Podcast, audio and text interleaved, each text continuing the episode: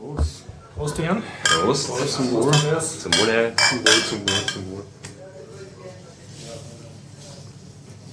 Ich begrüße Sie beim Biertaucher Podcast Nummer 83 Es ist der 17.12. 2012. Ja.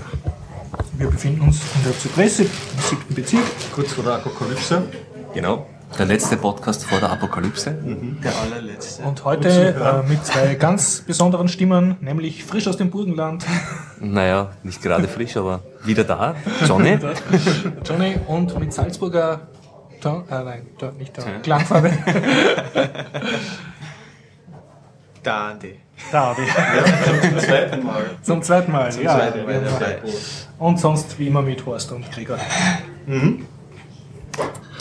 Äh, mit freundlicher Unterstützung von wukonic.com, der Internetagentur und sowieso. Aus Graz. Ja, Die, was einen Spruch braucht, tut. richtig. Was immer noch einen Spruch brauchen tut. Immer wieder. Okay, dann Okay. fange ich gleich an mit der rituellen Frage, ob jemand von euch selber etwas erlebt hat oder zu berichten weiß. Oder ob wir uns auf das Be Verlesen von Meldungen, die wir gesammelt haben, beschränken sollen.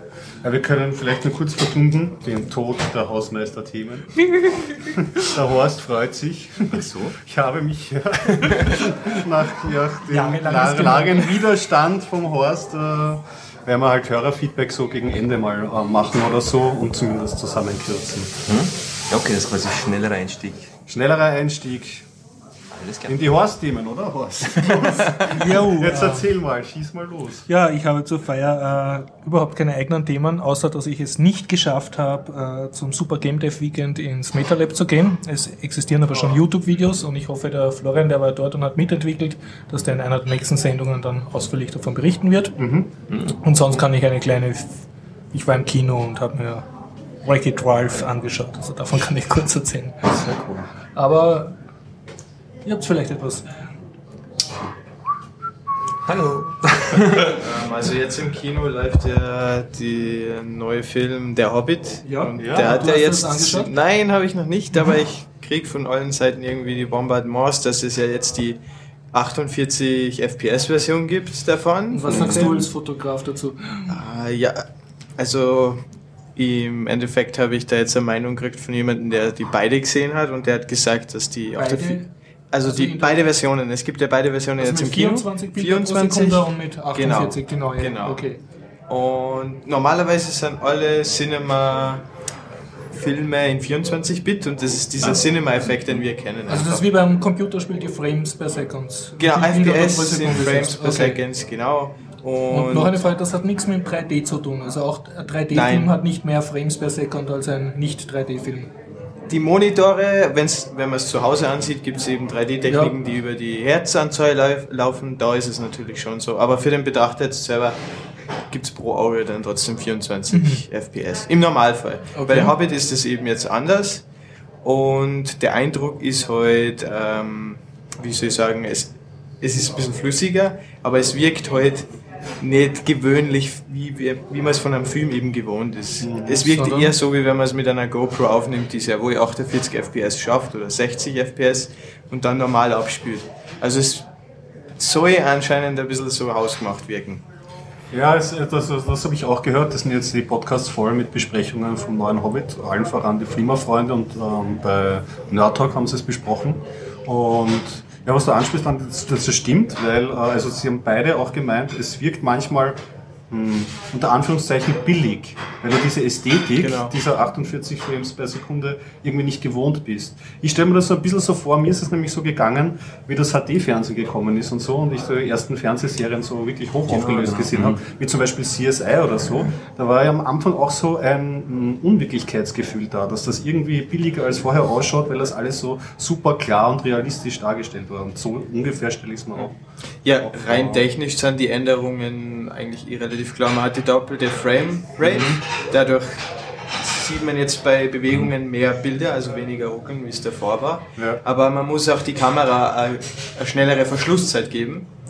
Ähm, also der, der Shutter von der Kamera muss schneller auf und zu gehen oder elektronisch eben sich ein- und ausschalten. Okay. Und dadurch sind Bewegungen nicht so verschwommen wie davor. Das heißt, die Bewegungen frieren eher mehr ein und das merkt man einfach im Vergleich zu den 24 FPS, Ja. weil es eben doppelt so viel ist.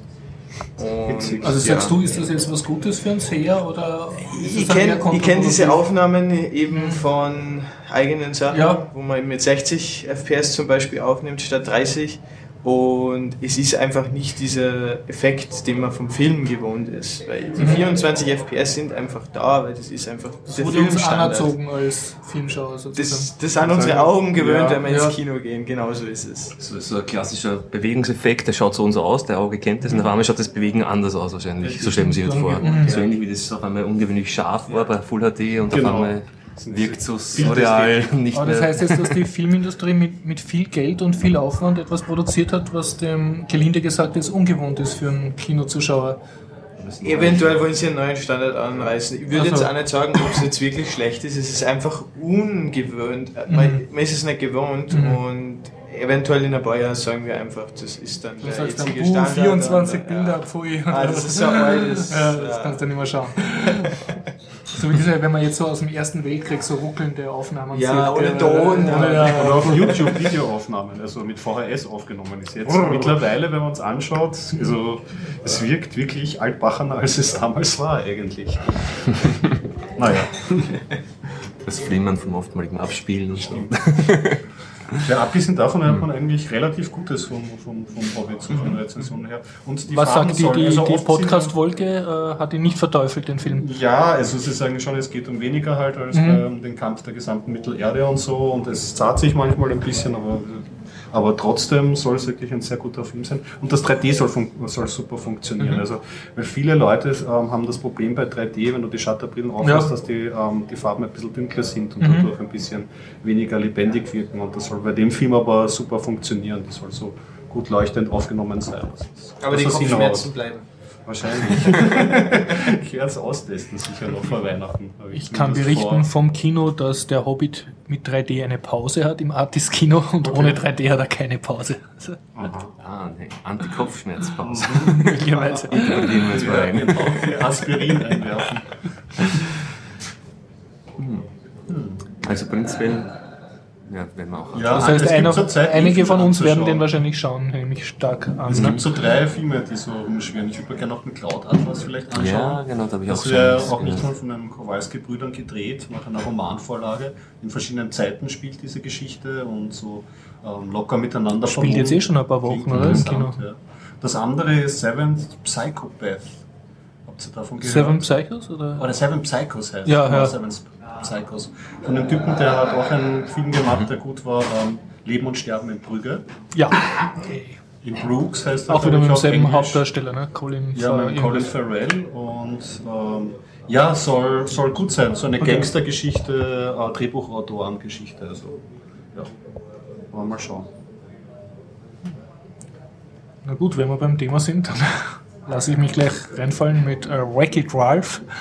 Also ich habe mit meiner Leidenschaft für äh, jugendfreie Zeichentrickfilme gefreut. Also in Wirklichkeit jetzt CGI-Filme und das ist eben einfach ein Film, der derzeit im Kino läuft, heißt Wreck-It Ralph oder Ralph, Ralph reist aus oder Ralph macht alles hin.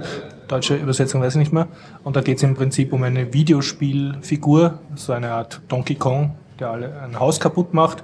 Und der, also, ist ganz lieb, also die Spielfiguren in diesen Videospielen haben halt ein Eigenleben, die tagsüber, wenn die Kinder in die Arcadehalle strömen und Münzen einwerfen, müssen sie halt ihren Programmcode befolgen und praktisch ihre Skripte abarbeiten. Und dann, wenn, nach Feierabend, dann besuchen sie die anderen Spieleautomaten und gehen halt so in die anderen Sp- Spiele reinschauen und was sie dort erleben. Und darum halt darum eine Geschichte Das sind gebaut. echte ähm, Spiele, äh, Charakteren, die vorkommen. Ja, also das Street Fighter 2, Q-Bert, witzigerweise Pac-Man, also alle Spiele, die du seit den 80er Jahren kennst, kommen halt kurz vor oder haben Cameo-Auftritte.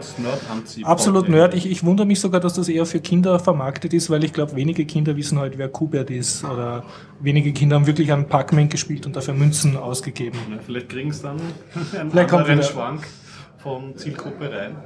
Und es auf jeden Fall sehr, sehr viele schöne Retro-Spiele, wo man sich einfach freut, ein Retro-Spiel hat es jetzt ins Kino geschafft. Wer hat das Und- animiert? Weißt du das? Zufälligerweise? Nein, äh, Pixar oder so. aber es ist Disney, Disney und Pixar. Ah, okay. Also die sind verantwortlich, aber wer es wirklich gemacht hat, spielt, weiß ich ja. jetzt nicht. Und ähm, sehr schön ist, dass du halt ähm, verschiedene Spielautomaten hast. Also ein so Ego-Shooter mit super High-Resolution-Grafik, wo du halt denkst, wow, wie im Kino, obwohl du im Kino bist. Ne? Dann denkst du sofort, ah, ich möchte jetzt diesen Ego-Shooter wirklich auf meinem Computer haben, weil das so cool ausschaut. Und dann wieder halt die eher, das Hauptspiel ist eigentlich ein, ein 8-Bit-Retro-Spiel, das in den 80ern programmiert sein könnte. Und dazwischen halt so, eines ist dann so ein Autorennen, das heißt Sugar Rush, da fährst in so einer Zuckerlandschaft mit lauter Seen aus Schokolade, fahren wilde Autorennen. Und man kriegt dann sofort Lust, wieder irgendwie so sich mit Computerspielen zu befassen und das aber als Kinoerlebnis. Also hat ein Kinofilm für Zocker. Zu, ja, nicht zu kindlich.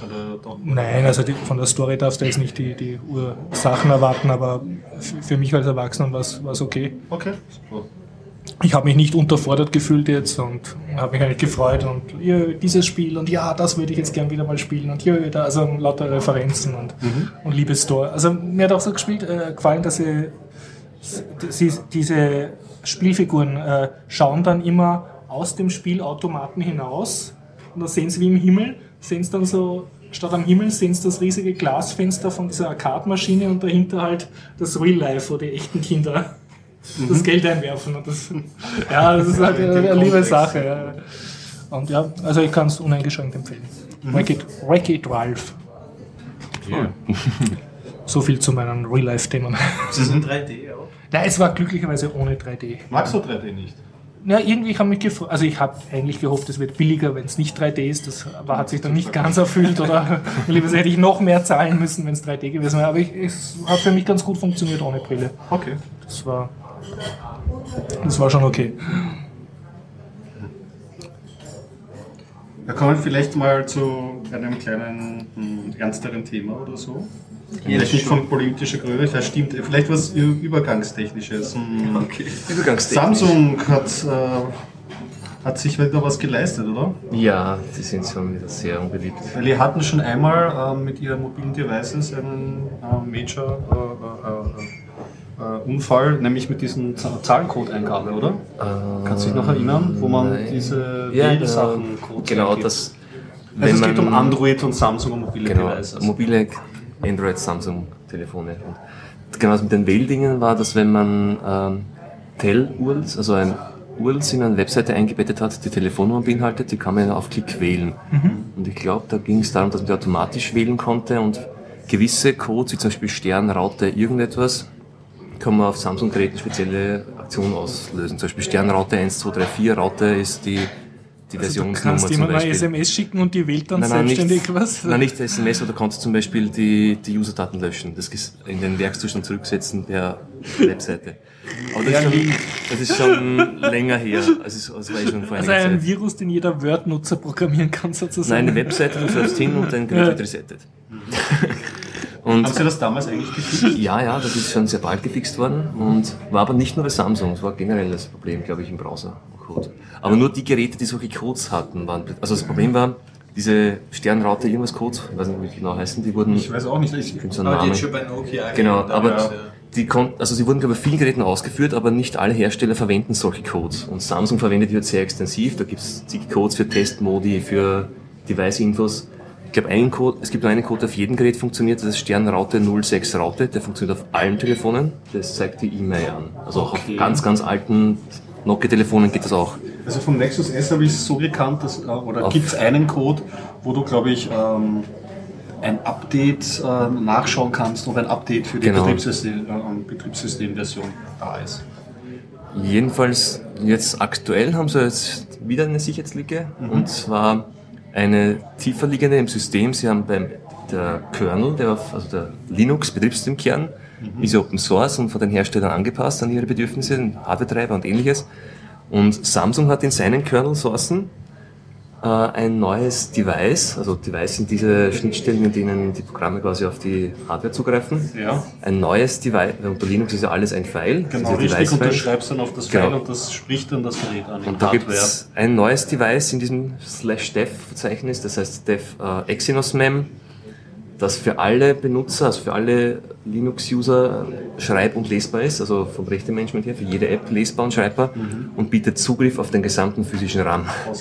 Das heißt, du hast gemeint, das ist neu, das gibt es seit 4.0 oder 4.1 oder seit, oder Dieses Dev Exynos RAM, nein, ich glaube, das dürfte schon länger geben. Also ich bin Okay. mir nicht ganz sicher. Ich habe gestern noch geprüft auf meinem Gerät, ich habe also Samsung Galaxy S2 mit dem Cyanogen Mod und Mhm. die verwenden ja auch die Kernel-Sourcen, die Samsung öffentlich machen muss. also mit einer alternativen Firmware, genau. Aber sie sind ja auch auf den Kernel angewiesen, den Samsung rausgibt, weil der muss ja offen sein, also ein GPL-Kernel. Mhm. Und haben auch dieses Device drin. Der Vorteil ist, die haben das sofort gefixt, da gibt es schon ein Update. Und, aber viel interessanter ist, warum dieses Device überhaupt da ist. Wer hat das da, wer hat das da reinprogrammiert? Was hat sich der dabei gedacht? Und warum ist der noch, warum arbeitet er dort noch? Weil es, weil es, weil es ein kompletter Wahnsinn ist, ein Device zu machen, das für jeden schreibbar und lesbar ist. Das Ja, vor allem- security-technischen Wahnsinn. auf den gesamten Speicher und bis jetzt wird versucht herauszufinden, also in der Community, wofür das Device gut ist und es hat offenbar was mit Kamera zu tun, weil man hat gemerkt, wenn man das RID, wenn man die Rechte entzieht, dann funktioniert die Kamera nicht mehr, aber nicht auf allen Geräten, zum Beispiel im Cyanogen Mod, ich habe es probiert, ich habe die Rechte entzogen mit einfach mit CH Mod, also auf der Kommandozeile und ich kann trotzdem noch die Kamera benutzen. Aber offenbar bei den Original Samsung ROMs geht das, oder ist man sich ganz klar. Aber jedenfalls sind die Apps scheinbar so designt, dass sie dieses Device brauchen. Das ist auch schon mal eine Designfrage, wie man das macht, den Zugriff. Weil da irgendwie direkt also zu- DMA-Zugriff auf gewisse Speicherregionen notwendig ist, damit sie das Bild aus der Kamera holen. Oder?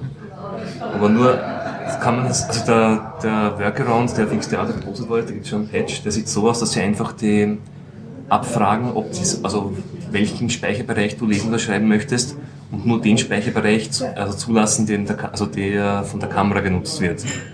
Und dieser Check ist im Original-Device nicht drinnen. Das heißt, du hast vollen Zugriff auf alle, auf gesamten Speicher, das gesamte Speicherlayout vom Linux-System. ja. Also du hast dann mit alle Rechte und alle Möglichkeiten, du kannst das Gerät leicht drucken dadurch. Aber das ist jetzt böse Apps können damit auch alles mögliche böse Besonders, es betrifft ja nicht nur, irgend- also wenn man sich das durchliest, ähm, welche Geräte von Samsung betroffen sind, dann es ganz, liest sich einfach über die gesamte Produktpalette. Das ist das S2, Galaxy S2, Galaxy S3, Galaxy Note 1, Galaxy Note 2, Tablets, Galaxy Tab 2, Tab Galaxy Note 10.1. Dann außerdem noch die neue Galaxy Kamera und der Galaxy Player und die Galaxy Player Modelle. Also durch die, durch die Bank. Wie lange hat's, also ich bin neugierig, es ist, wir müssen es schnell fixen, oder? Also müssen, müssen sie gar nichts. Wir müssen gar nichts und aber es ist ein arger Bug, wenn sie das lange offen lassen. ja, und das ist nicht mit einer App oder so fixbar, sondern man muss, also als Root-User gibt es natürlich Möglichkeiten, und auf XDA-Foren gibt es einige Fixes oder Workarounds, aber der saubere Fix ist ein Update von Samsung, wo du ein ganzes Firmware-Update, also du lädst ein Update, Update runter und musst es quasi installieren wie ein Firmware-Update. Und die Kritik, die aufgekommen ist, Samsung hat ja schon eine Geschichte mit, ich habe schon öfter so gerantet ein bisschen, dass die Entwickler laufen Samsung, also die Entwickler, die jetzt auf Samsung-Geräten arbeiten, wechseln alle zu anderen Geräten, weil Samsung so entwicklerunfreundlich ist. Die unfreundliche Exynos-Plattform, Genau, die es offen ist. keine Treiber, keine Unterstützung und es gab einen anderen Bug, der furchtbar war auf Exynos-Geräten, aber der nicht so medien, also nicht so publik war, weil er sehr wenige Leute betroffen hat. Aber wenn er dort, wenn er zugeschlagen hat, hat er den, den Controller für den Speicherchip vernichtet. Und zwar die Firmware so überschrieben, dass sie unmöglich zu reparieren ist. Nicht mal mit einem JTAG konnte man das mehr Also beleben. Und zwar wirklich komplett geprickt. Also geprickt heißt, ich kann es nicht mehr booten, weil die Bootloader kaputt ist. Da kann ich es immer noch mit JTAG, das ist eine spezielle Schnittstelle, da muss man meistens das Gerät öffnen, da kann man es neu flashen und quasi wieder beleben. Aber dieser Fehler hat, der lag in der Firmware des MMC-Controllers, also des Speichercontrollers, der hat diesen, hat den Speichercontroller so verändert, also nicht, nicht physisch beschädigt, eigentlich nur den Firmware so verändert, dass sie quasi nicht mal mit JTAG funktioniert. Also Da das keinen Gerät, Zugriff. das Gerät war nachher nur mehr ein Briefbeschwerer. Für- brick, wie sagt man dann? Superbrick. wurde dann- Super Es ist das Super Das gucke einfach nach Superbrick Wow, wow. Bug. Das ist wirklich, das hat sich dann dafür etabliert, der Name. Und damals haben sehr viele Entwickler auf XDA äh, versucht herauszufinden, woher das kam, der Fehler, und haben noch dann wirklich das eingrenzen können mit hohem Risiko. Weißt du, weil wenn du da rumspielst und versuchst den Fehler einzugrenzen und der tritt einmal auf, ist dein Gerät kaputt. Ja? Und haben wirklich das auf sich genommen und haben zum Teil auch Geräte kaputt gemacht, also geopfert. Ja. Und mit Samsung damals kommuniziert und auch wirklich, es kam zu einem Treffen mit Samsung-Entwicklern, damit sie dieses Vorgehen besprechen. Man kann das nämlich, das ist ein Fehler in der Firmware, den kann man nicht mit einem Update beheben, aber man kann in der, also im, im Linux-Kernel einen Workaround einbauen, dass dieses Kommando auf diesem Controller niemals getriggert wird, also dass dieser Fehler quasi niemals auftreten kann im Betrieb. Aber das Firmware kannst du nicht updaten vom Gerät, also vom Speichercontroller. Und was macht Samsung? Sie sagen, okay, ab jetzt arbeiten wir besser zusammen und versprechen, dass sie in Zukunft mehr mit Entwicklern machen und offene Kanäle, also neue Kanäle schaffen, dass die XDA-Entwickler sich mit ihnen besser abstimmen können. Und vier Wochen später gibt es ein Update fürs Galaxy S2, also ein offizielles von Samsung. Und siehe da, dass dieses Gerät hatte vorher nicht diesen Bug in der Firmware. und plötzlich haben sie ihn eingeführt. Also sie haben quasi, anstatt diesen Workaround auf alle Geräte auszurollen, haben sie ein Gerät, das bisher verschont war, plötzlich ohne diesen Workaround ausgeliefert. Also das ist Komplett. die Kommunikation innerhalb dieses Konzerns. Nicht umsonst ist die Community verschnupft. Ja, und die Community, es gibt immer Leute, die werden an die, also die, also die Entwickler-Community wendet sich an Samsung, da gibt es eigene Leute, die mit den Leuten reden. Aber offenbar haben die intern nicht wirklich was zu sagen und haben nicht wirklich Einfluss auf die Entwicklung. Die sagen, okay, danke für eure Hilfe und wir werden euch dann mit euch in Kontakt Die bleiben. Beschwichtigungsdiktatur. und lernen das Die weiter. Manager Und die echten Entwickler dahinter irgendwo in Korea bekommen halt nichts. Das ist halt quasi, der Samsung John zum Beispiel auf Twitter ist, ist ein, ist ein, Developer-Account auf Twitter, also der mit den Developern Fragen beantwortet, aber in Wirklichkeit eigentlich auch nur ein PR-Guy ist halt und so. Und bei dieser Frage zum Beispiel, da, bei diesem Bug muss man jetzt sagen, bei dem aktuellen, ist er wirklich, wirklich gefährlich, also gefährlich, also den bietet halt viele Möglichkeiten für Malware-Entwickler. Und der wurde ja zuerst auf XDA veröffentlicht und nicht irgendwie anderweitig, weil die verantwortungsvolle Weise, also Vorgehensweise wäre gewesen, also wenn ich diesen Bug finde, dass ich mich erst an Samsung wende. Ja, ja, genau. Und diese, ihnen die Möglichkeit gebe, diesen Fehler zu fixen. Also Responsible Disclosure. Und es wird halt gemutmaßt, dass das der Hintergrund war, dass quasi Leute so angefressen waren und der, das das entdeckt hat, dann quasi mit Absicht zuerst veröffentlicht hat und danach erst Samsung haben sie informiert hat. Samsung auflaufen lassen. Ja, so quasi, ja, das hab's davon. Das ist auch nur unbestätigt und vermutet man, aber Ja. ich könnte mir gut vorstellen, weil die Stimmung halt so ein bisschen momentan nicht gerade rosig ist mit Samsung Communication. Ja, das Einzige, was ich dazu noch weiß, ist, ähm, also was ich jetzt da gerade äh, gelesen habe, also vor der Sendung, dass es einen Workaround bei XDA, äh, von XDA Developer schon gibt. Das heißt, ihr erzählt, der nennt sich Voodoo Anti-Exynos Mem Abuse.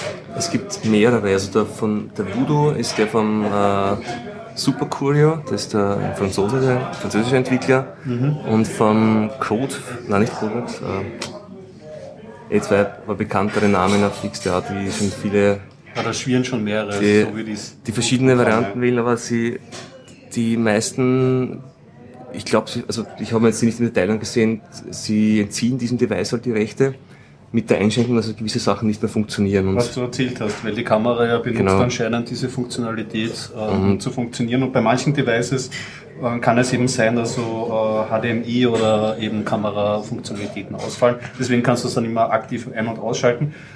Und außerdem brauchst du halt, um, dieses, äh, um diese Workarounds zu benutzen, sowieso mal Root-Rechte, was natürlich dann Genau. 99,9% der Userschaft von diesen Samsung-Mobilgeräten ausschließt. das Durchschnittsuser hat jetzt keine Möglichkeit, sich da einfach davor zu schützen. Und man ja, muss Ja. jetzt auf ein Update warten und die Leute, die Custom-ROMs benutzen, wie Cyanogen-Mod, dadurch, dass sie ja den Kernel selber bauen, da gibt's, wurde bereits schon, interessant, es ist gefunden worden, am Tag darauf gab es schon einen Patch, also wirklich einen Kernel-Patch und schon die neues, und schon fertige Kernels zum Installieren. Also die Community hat da binnen eines Tages wirklich einen, einen sauberen Fix geliefert. Und die, die Lösung jetzt sah so aus, dass halt diese Speicherbereiche eingegrenzt werden, auf die zugegriffen werden kann, dass die Kamera noch funktioniert, aber alles andere halt nicht. Ja. Aber Samsung wird jetzt ein Also bisschen das, das zeigen man halt, es müssen. wird halt noch äh, weiter äh, schwelen und zu kämpfen kommen, weil einfach Community funktioniert für solche Sachen super und trotzdem sehe ich da jetzt keine, keinen Hoffnungsschimmer oder so, dass jetzt die Industrie im Großen darauf einschenken, äh, einschwenken wird, auf Communities mehr zu vertrauen.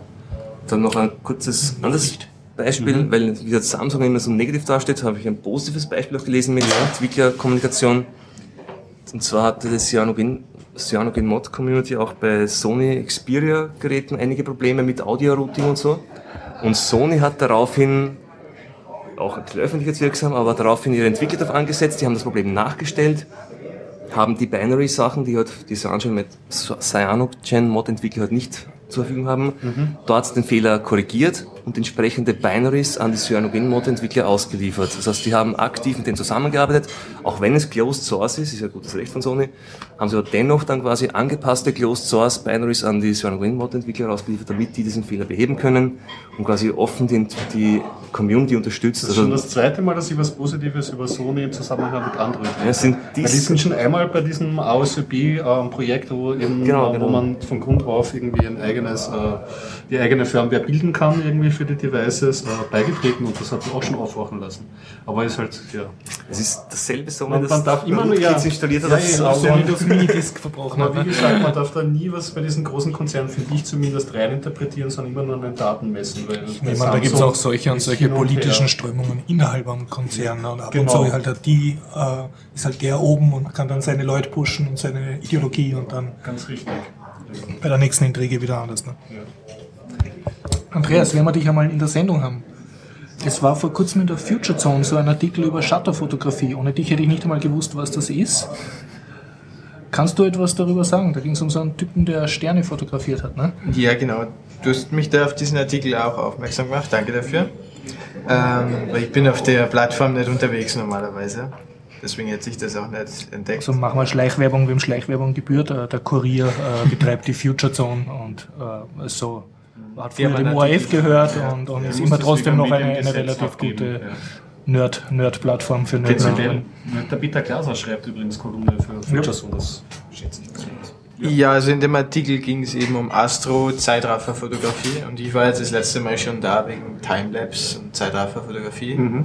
Ähm, ja, und da geht es um einen Tiroler, der Christoph Malin. Der ist da eben ganz groß in der Szene und der ist auch da in einer In der internationalen- Timelapse-Szene Genau, sozusagen. in der okay, ja. Zeitraffer-Timelapse-Szene, aber speziell doch auf Astro ausgerichtet. Und das ist jetzt von, also von Fotonerds noch einmal eine Subgruppe von Timelapse-Nerds und von denen noch einmal Ja, äh, ist- Sternen-Timelapse-Nerds oder also ich Nacht-Timelapse-Nerds. finde, das ist schon ein so bisschen, Nerd Cube. das ist schon an der, an der Grenze oder über der Grenze zu dem, was ich als Hobby das bezeichnen würde, weil ähm, du hast mich ja vorher gefragt, warum es solche Aufnahmen nicht von mir gibt. Ja, das hat ähm, einfach einen ganz einfachen Grund, das ist die finanzielle Sicht einfach. Weil, wenn man sich das Video anschaut von Christoph, Mhm. der ist ja Rocky Mountains und, und generell sehr Okay. viel unterwegs. Also zur Beschreibung, er, er richtet eine Kamera in den Himmel und, und lässt das die ganze Nacht laufen. Ja, also zur Beschreibung Sterne zu, sich drehen. zur Zeitraffer, wie er das Ja. macht, genau. Er reist irgendwo hin Mhm. mit seiner ganzen Ausrüstung. Ja, Äh, am besten nicht Österreich, dazu komme ich später. Wegen Lichtverschmutzung? Oder? Richtig, genau. Okay.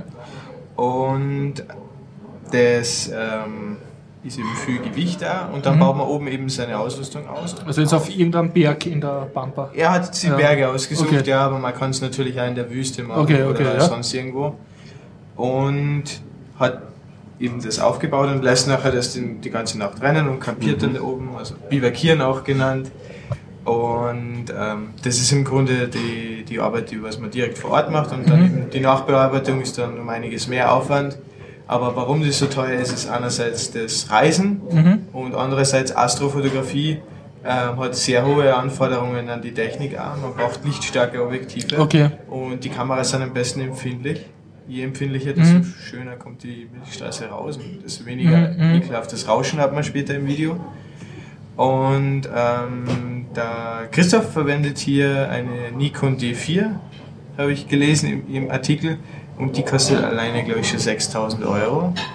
Und wenn man eben so ein fünfminütiges Video macht, Mhm. dann ist das schon ein ordentlicher Verschleiß für die Kamera. Das heißt, ein paar Mal so ein Video machen und die Also die Kamera. Kamera ist- belastet das auch, dass du Richtig. mit der filmst. Richtig, Weil die einfach so Die hat so ist. viel äh, Verschleißteile drinnen, Mhm. weil ihr mechanischen Shutter und mechanischen Spiegel. Also obwohl so das eine Digitalkamera ist. Obwohl das eine Digitalkamera Mhm. ist, ja.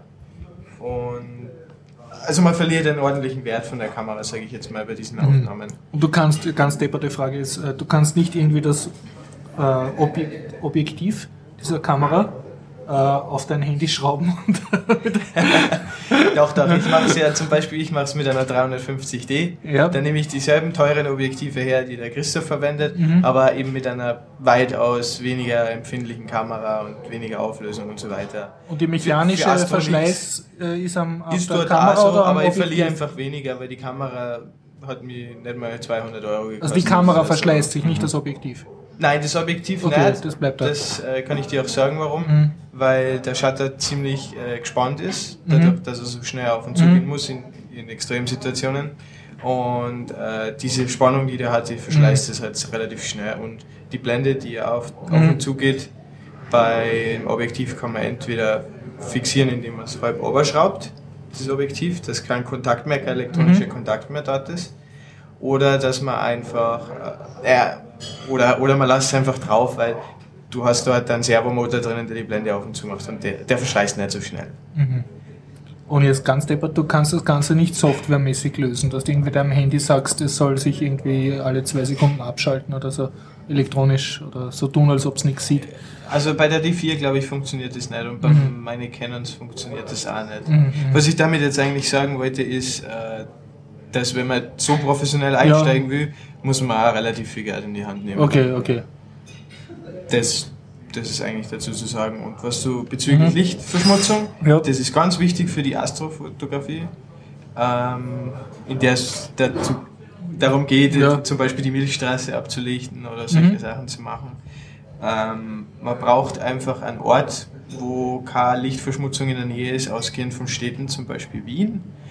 Und da gibt es eine gute Karte, die kann man dann verlinken. Da ist nämlich Österreich drauf und die zeigt nämlich in, in Farben dargestellt, wo die Lichtverschmutzung gering ist. Also du Österreich. suchst die tiefste Provinz, wo wo es einfach dunkel Genau, ist. ja.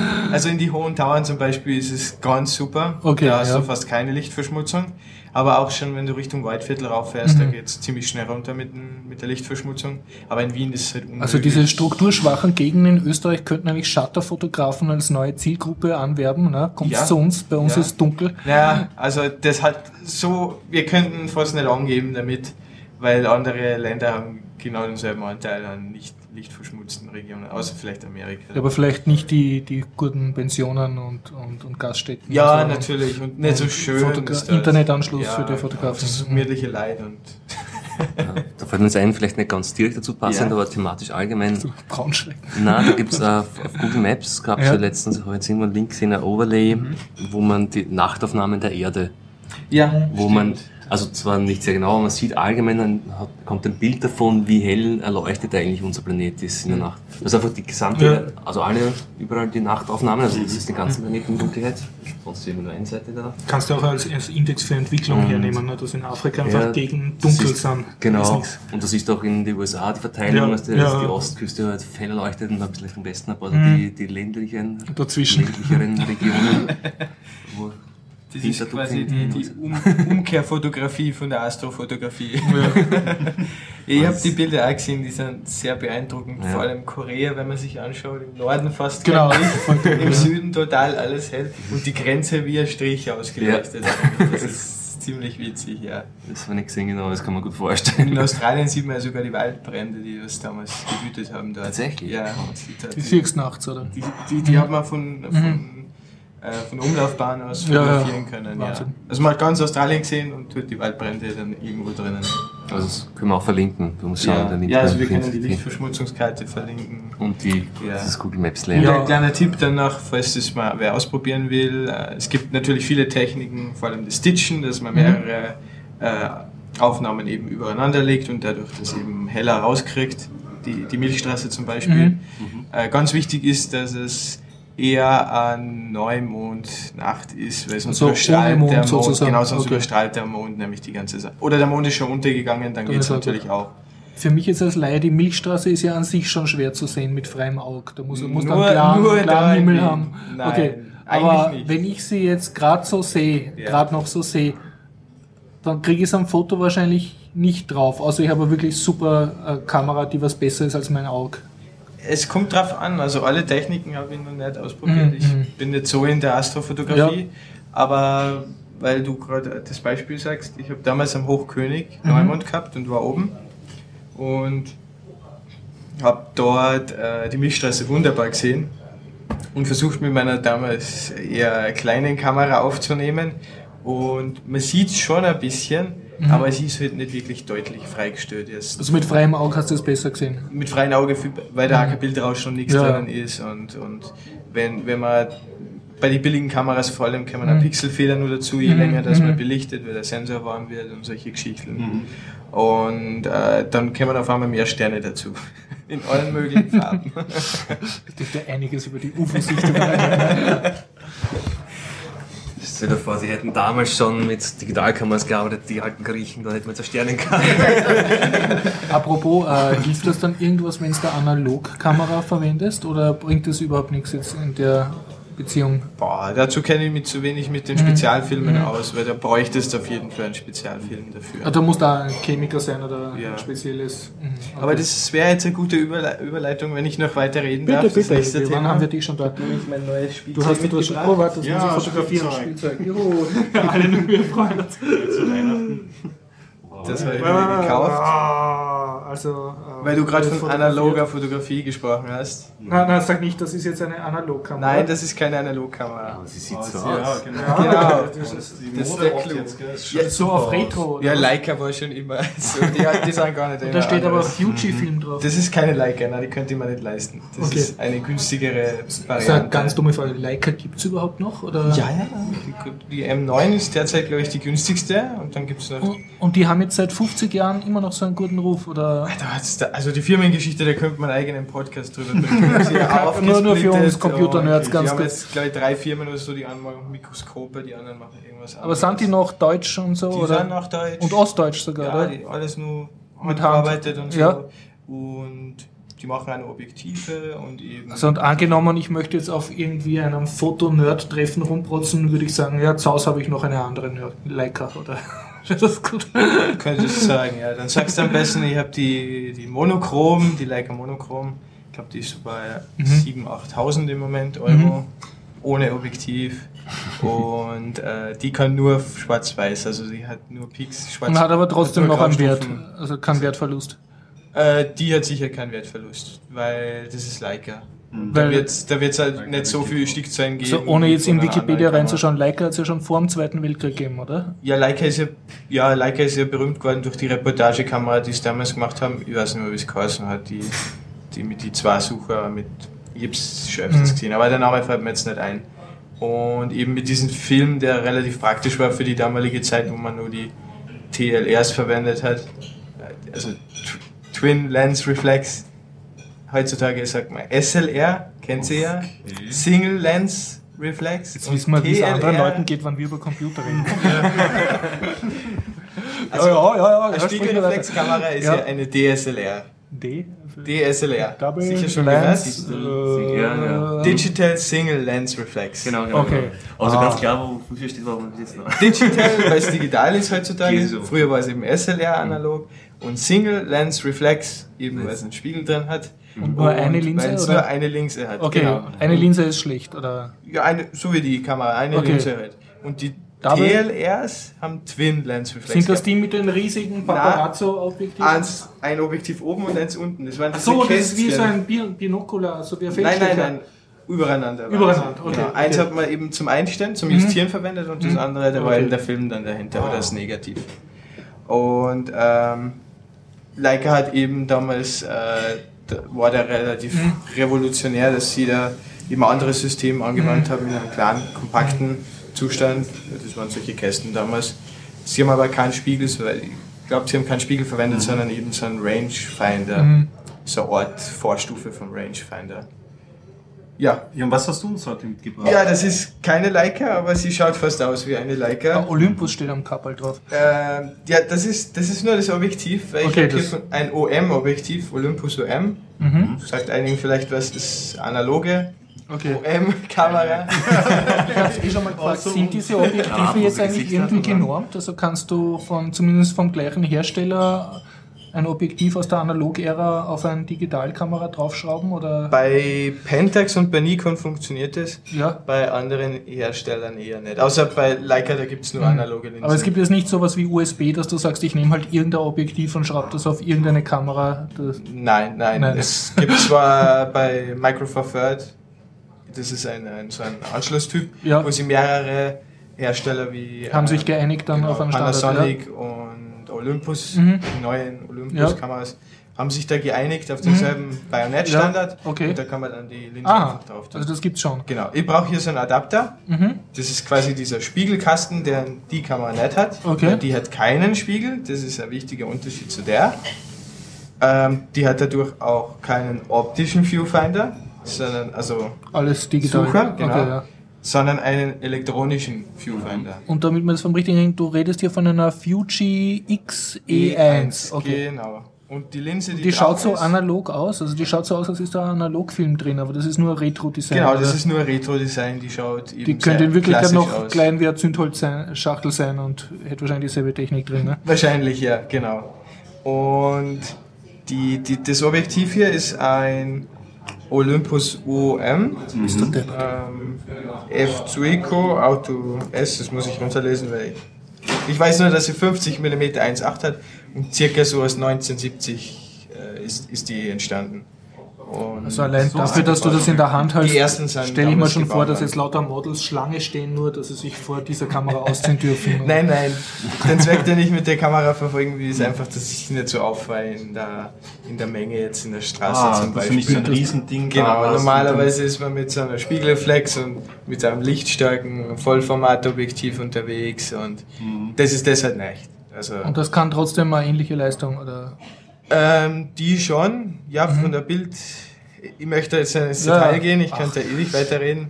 Ähm, die hat einen neuen, so einen neuen Filter auf dem Sensor Mhm. drauf, darum ist die re recht stark. Also recht, recht scharf, der Sensor. Und eben damit ich die OM-Linse raufkriege, brauche ich hier so einen Adapter. Okay. Und du kannst jetzt aber nicht das machen, was ein Scharfschütze mit einem Zielfernrohr macht. Also, dass du me- mehr siehst, also wie mit einem Feldstecher, dass du größer siehst als in echt, oder kann die das schon? Das kommt auf das Objektiv drauf an. Dadurch, dass Ja. ich da einen elektrischen Viewfinder habe, sehe ich Mhm. immer das, was auf dem Sensor gerade ist. Okay. Und das Objektiv endet am Sensor. Also, Also, du siehst wirklich das, was die deine Kamera sieht. Genauso wie bei einer Okay. Spiegelreflex. Mhm. Also es ist eben kein Spiegelreflex, aber ein elektronischer Okay. Sucher. Und ähm, kein Rangefinder, weil da würdest du das nicht sehen. Das heißt, du kannst zoomen mit dem Ding. Nein, das ist eine Fixbrennweite. Okay. Aber Moment. Es kommt noch was. Ein anderes Objektiv. Genau. Das hier, das hier wäre ein Zoom-Objektiv. Das ist jetzt das Kit-Objektiv von der Kamera. Das heißt, das ist besser als dein eigenes Auge. Nein, nein, nein. Also im Zoom schon vielleicht. Im Zoom, ja.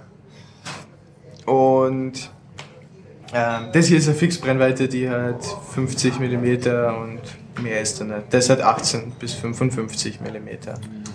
Aber das hat Vorteile. Und jetzt der ganz konkret, wo, wo, wozu kauft man sich so coole Objektive? Also tust du dann Bienen in Nahaufnahme fotografieren oder was, was machst du damit? Könnte man damit auch Shutterfotografie machen? Also mit der Kamera? Oder? Ja, ja, könnte man. Mit der Kamera könnte das machen, man machen, weil das Objektiv ist sehr lichtstark. Mhm.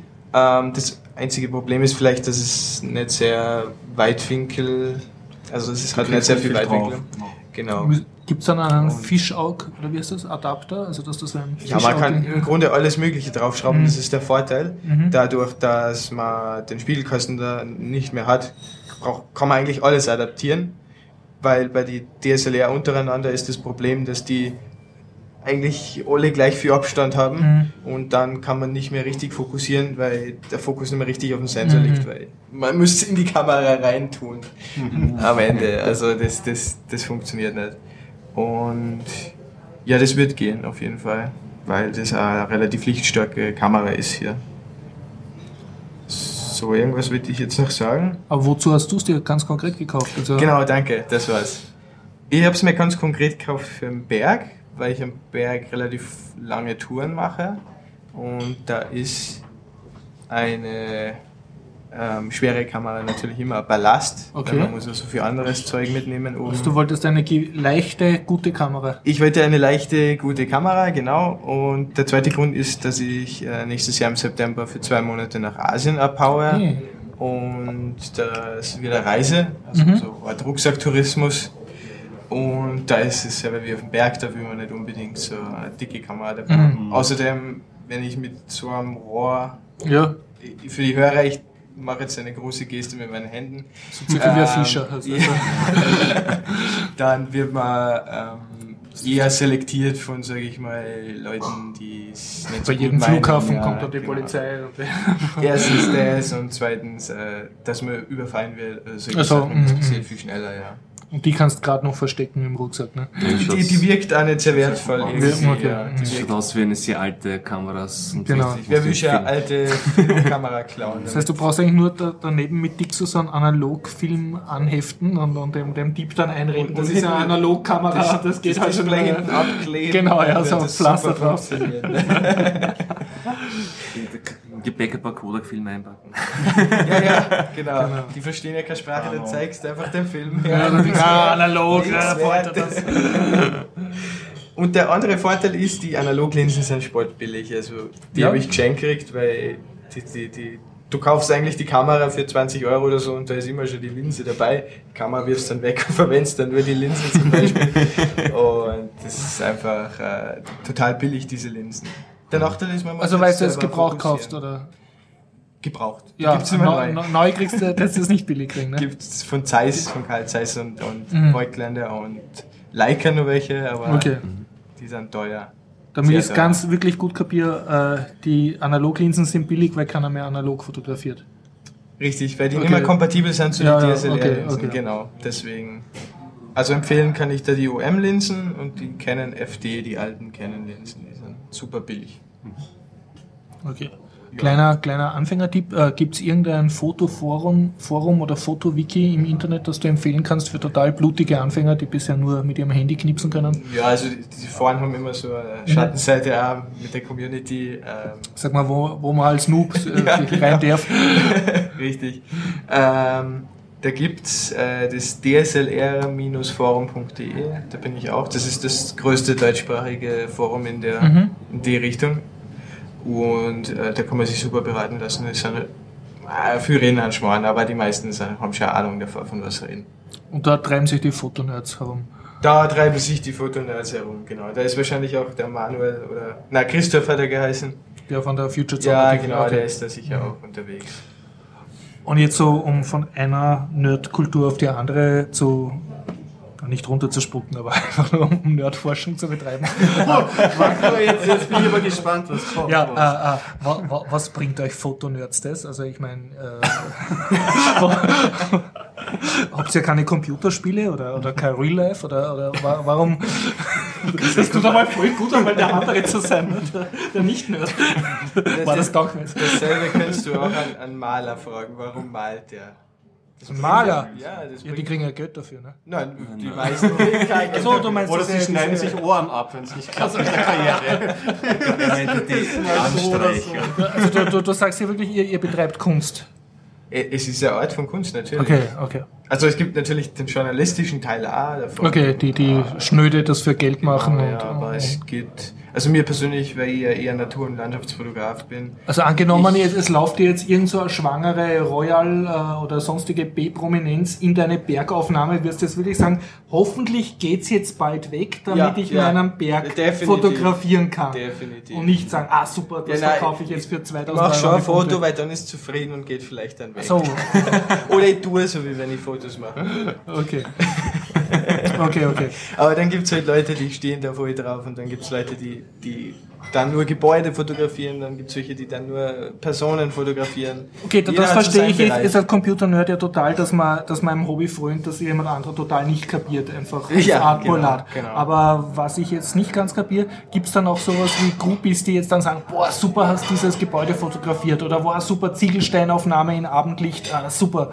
Definitiv, Also, ja. also haben die dann auch ihre Fans, die, die das bewundern ausgiebig und Ja, so. wenn, wenn man, wenn man So wie wir die Leute haben, die unsere Computerspiele spielen oder unsere Apps cool finden oder so. Ja, also in, in, in, dem, in dem Zeitalter der Social Medias sagt man ja. Gibt's für eigentlich jedes von? Reichweite. Ja. Und wenn man genug Reichweite hat, dann kommen die Leute und, und kritisieren oder, oder bewerten. Und kann man sagen, das geht international. Ein Foto wird ja weltweit verstanden jetzt. Da brauchst du jetzt nicht, Ja. du bist ja nicht mehr auf irgendeine Sprach Es ist sogar Community besser, wenn du es international machst, weil Ja. jemand, der das Meer vor der Haustür hat, wird wahrscheinlich keine Alpen haben vor der Haustür. Und die sagen dann, boah, schöne Boah, alte da würde ich Fotos. gern hin, die Mhm, finden das mhm. Geben dir dann ganz viele. Likes und, und so. Lass uns auch kurz beim Thema bleiben. Bitte. Sozialen. Ja, ja, genau. wir jetzt auf, Nerds. Naja, ja, genau. Jetzt ist nämlich interessant, äh, wenn ich mir das, äh, wenn ich mir überlegt habe, soziale Medien, das ist ja ein besonders interessantes Thema für Fotografen, weil wenn man sich zurückerinnert, Flickr war so eins der großen Ja. Netzwerke, die hochgekommen sind. Ist ja immer wenn man noch jetzt sich lebend, oder? Mhm. anschaut, Instagram, das ja auch irgendwie sich auf die Fahnen heftet, dass Leute irgendwie so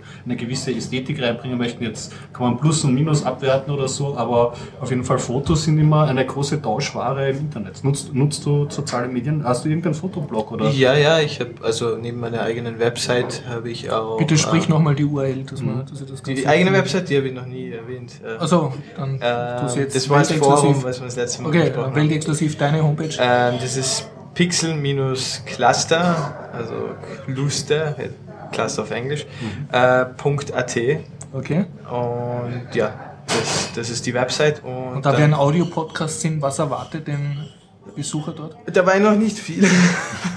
Nein, ich habe einige Bilder drauf, aber ich habe da nur erlesene Fotos auch drauf, weil es eine Art Portfolio für mich ist.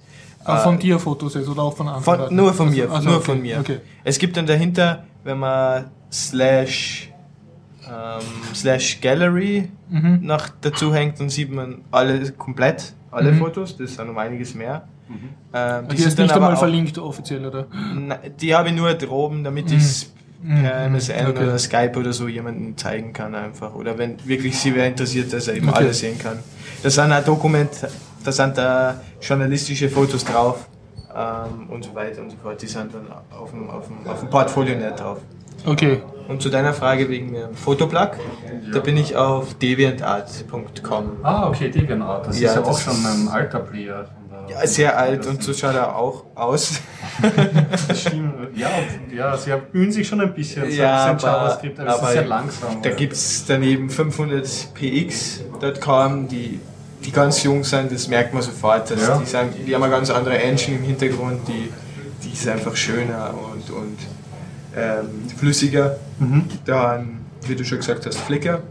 Flickr. Wobei Flickr schon ziemlich ein Dinosaurier wird mittlerweile. Ja, schon, ja. Das Ja. wird die Marisa Meyer vielleicht auch nicht mehr schaffen. Ja, vor allem die, die, die Flickr-Community ist ganz eigen. Wenn man da in eine Gruppe reingeht, dann sind da oft so Bedingungen, dass man äh, 50 äh, Fotos von anderen liken und kommentieren muss. Dafür kriegt man dann Ja, aber selber Facebook auch welche. soziale Werbung. Ja, das kennt man ja von also es anderen ist- Netzwerken auch. Es, ist, es, ist, es ist, hat gar keinen Wert, sowas eigentlich. Mhm. Äh, Man freut sich ja eher über Kritik und Ja. nicht Hallo oder cool oder super. Und sondern zum Bild. I like Ja, your pics, genau. do you like my pics? ja, so funktioniert es ja. I like yours and you like mine. Und ähm, dann gibt es äh, noch von Google das, äh, wie heißt es, Picasa. Picasa, ja. Genau. Die haben ja auch so Communities. Und, genau, ja. Das, damit habe ich mich nie beschäftigt, Okay. weil die einfach da ein falsches Zahlungsmodell haben. Man muss da nämlich für zahlen, dass man temporär mehr Speicherplatz kriegt. Okay, ja. Und bei Flickr ist es so, dass man zahlt und dann in der Zeit unendlich viel hochladen kann. Und wenn man es nicht mehr zahlt, dann wird es nicht verringert oder so, sondern es bleibt dann trotzdem oben. Man hat halt wieder weniger zusätzlichen Speicherplatz. Okay. Aber das, was du einmal zahlt hast, bleibt ewig. Was einmal hochgeladen hast, das bleibt dann ewig. Und ja. äh, wenn du bei Google Plus äh, Fotos raufladest, da hast du ja unlimitiert Speicher, allerdings äh, begrenzen die die Auflösung. Ne? Nein, bei Google Plus ist es auch nicht unlimitiert. Da hast du Ist ja, nicht unlimitiert? Das ist das Google Drive und das glaube ich 15 Gigabyte. Und angeblich ist das Auflösungslimit jetzt gefallen kürzlich, aber ich kann es nicht bestätigen. Also das, was im Sofort-Upload dann landet in Google Plus, Ja. wird von deinem Google Drive abgezogen. Das ist im Google Drive eigentlich. Das ist im Google Drive. Bis jetzt Auch hast du wenn immer geheißen, du, sehe, du kannst nämlich, Google oder? Plus Fotos unendlich. Weil- Auch wenn ich es nicht sehe als Ordner im Ich bin mir nicht ganz sicher, also ich habe es nur gelesen, also ich kann Ja. es nicht verifizieren jetzt, aber ich weiß nicht, ob du Google Plus nutzt oder Google Drive. Ähm, ja, aber nicht für Fotos. Okay. Also, ich bin da immer ein bisschen vorsichtig bei den Fotos, weil die, die, die AGBs dann halt Mhm. schon. Ähm, also ich habe nicht die Angst, dass die irgendwas anstellen jetzt mit den Fotos, weil ich einer die Rechte einräumen dazu, sondern ich habe eher Angst, dass in Zukunft irgendwer ein Foto von mir einfach benutzt für irgendwas und dann zu Facebook geht statt zu mir, um sie die Rechte dafür zu holen. Dafür habe ich halt ein bisschen Mhm. Angst davor. Äh, Ich bin jetzt aber kein Mensch, der was sein Copyright da reinklatscht Mhm. oder, oder äh, das nicht zum Download anbietet. Ich bin eher jemand, der es durchaus in großer Auflösung anbietet und sich auch freut, wenn die Leute sich Mhm. das runterladen. So machst du es eigentlich für die Ehre, du hast da keinen Nebenverdienst oder Nein, will ich auch nennenswerten- nicht. Also ich bin mein eigener Arbeitgeber. Ja. Ich will das machen, was mir gerade im Kopf ist. Und Und tust du dann deine Fotos unter Creative Commons Lizenz stellen oder so irgendwie? oder Ähm, tust du einfach gar nicht, nichts sagen, nein. sagst nur, Also- man soll dich anschreiben, wenn man man soll mich anschreiben. Okay. Bisher habe ich jeden, der mich angeschrieben hat, Mhm. die Rechte erteilt auch. Also es geht ein bisschen um, um, die, um die Ehre auch. um Naja, dass man mich anschreibt vor Ja. allem eigentlich. Also ob man, ob man mir jetzt, man da jetzt sagt, dass das von mir ist, das Foto, das ist mir eigentlich gar nicht so wichtig. Mhm. Es geht mir einfach darum, dass ich weiß, wo was Also du müsstest Feedback kriegen. Genau, ja. ja. Mhm. Ja, im Grunde ist es das. Aber ich biete viel Fotos als Wallpaper vor allem an, also Mhm. in, für, für Monitore eben auch in der Auflösung. Also wer jetzt auf deine Seite geht, den pixelcluster.at slash gallery und das für seine Webunternehmen irgendwie verwenden will, also Ja. für seine Homepage, der braucht dir nur eine Mail schreiben und höflich fragen, ob er das eh verwenden Genau. darf und dann sagst du, Genau. ja, mach dein Geschäft damit, verwendet Ja, das Firmenlogo, ja, ja, ist mir alles recht. genau. Wenn er fragt, könnte ja sein. Er, er muss mich fragen, Er weil grundsätzlich ist es unter Copyright.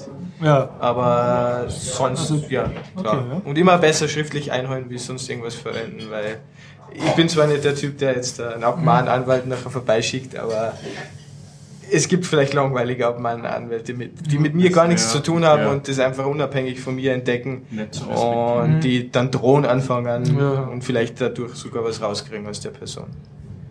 Aber kannst du noch einmal auf, äh, um, auf deine Motivation eingehen? Also was, was genau erwartest du dir? Du gibst ja jetzt relativ hochwertige Sachen, Du- du- hochwertige Fotos ins Netz.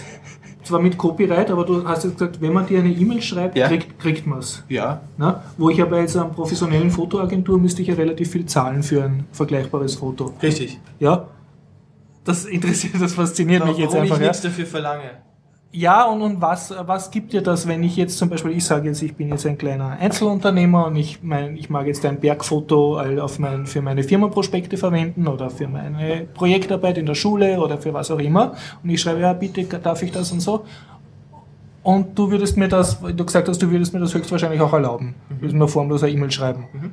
Aber ähm, was, was hast du davon? Das, Naja, also erstmal. Du hast ja nur eine E-Mail davon und eigentlich noch einmal eine Arbeit, dass, dass du jetzt die E-Mail auch noch beantworten musst. Ne? Ach so, ja, nein. So oft passiert es ja zum Glück nicht. Also wenn das, wenn das überhand nimmt, dann muss Da- ich da das vielleicht eh doch CC, oder? Aber im Moment passiert es nicht so Ja. oft. Ähm, aber was, was mir das bringt, Ja. im Grunde freue ich mich einfach, dass, dass das jemand verwenden hat. Keiner ein Foto von mir. Also um, um die soziale Anerkennung, Es kann man das so sagen.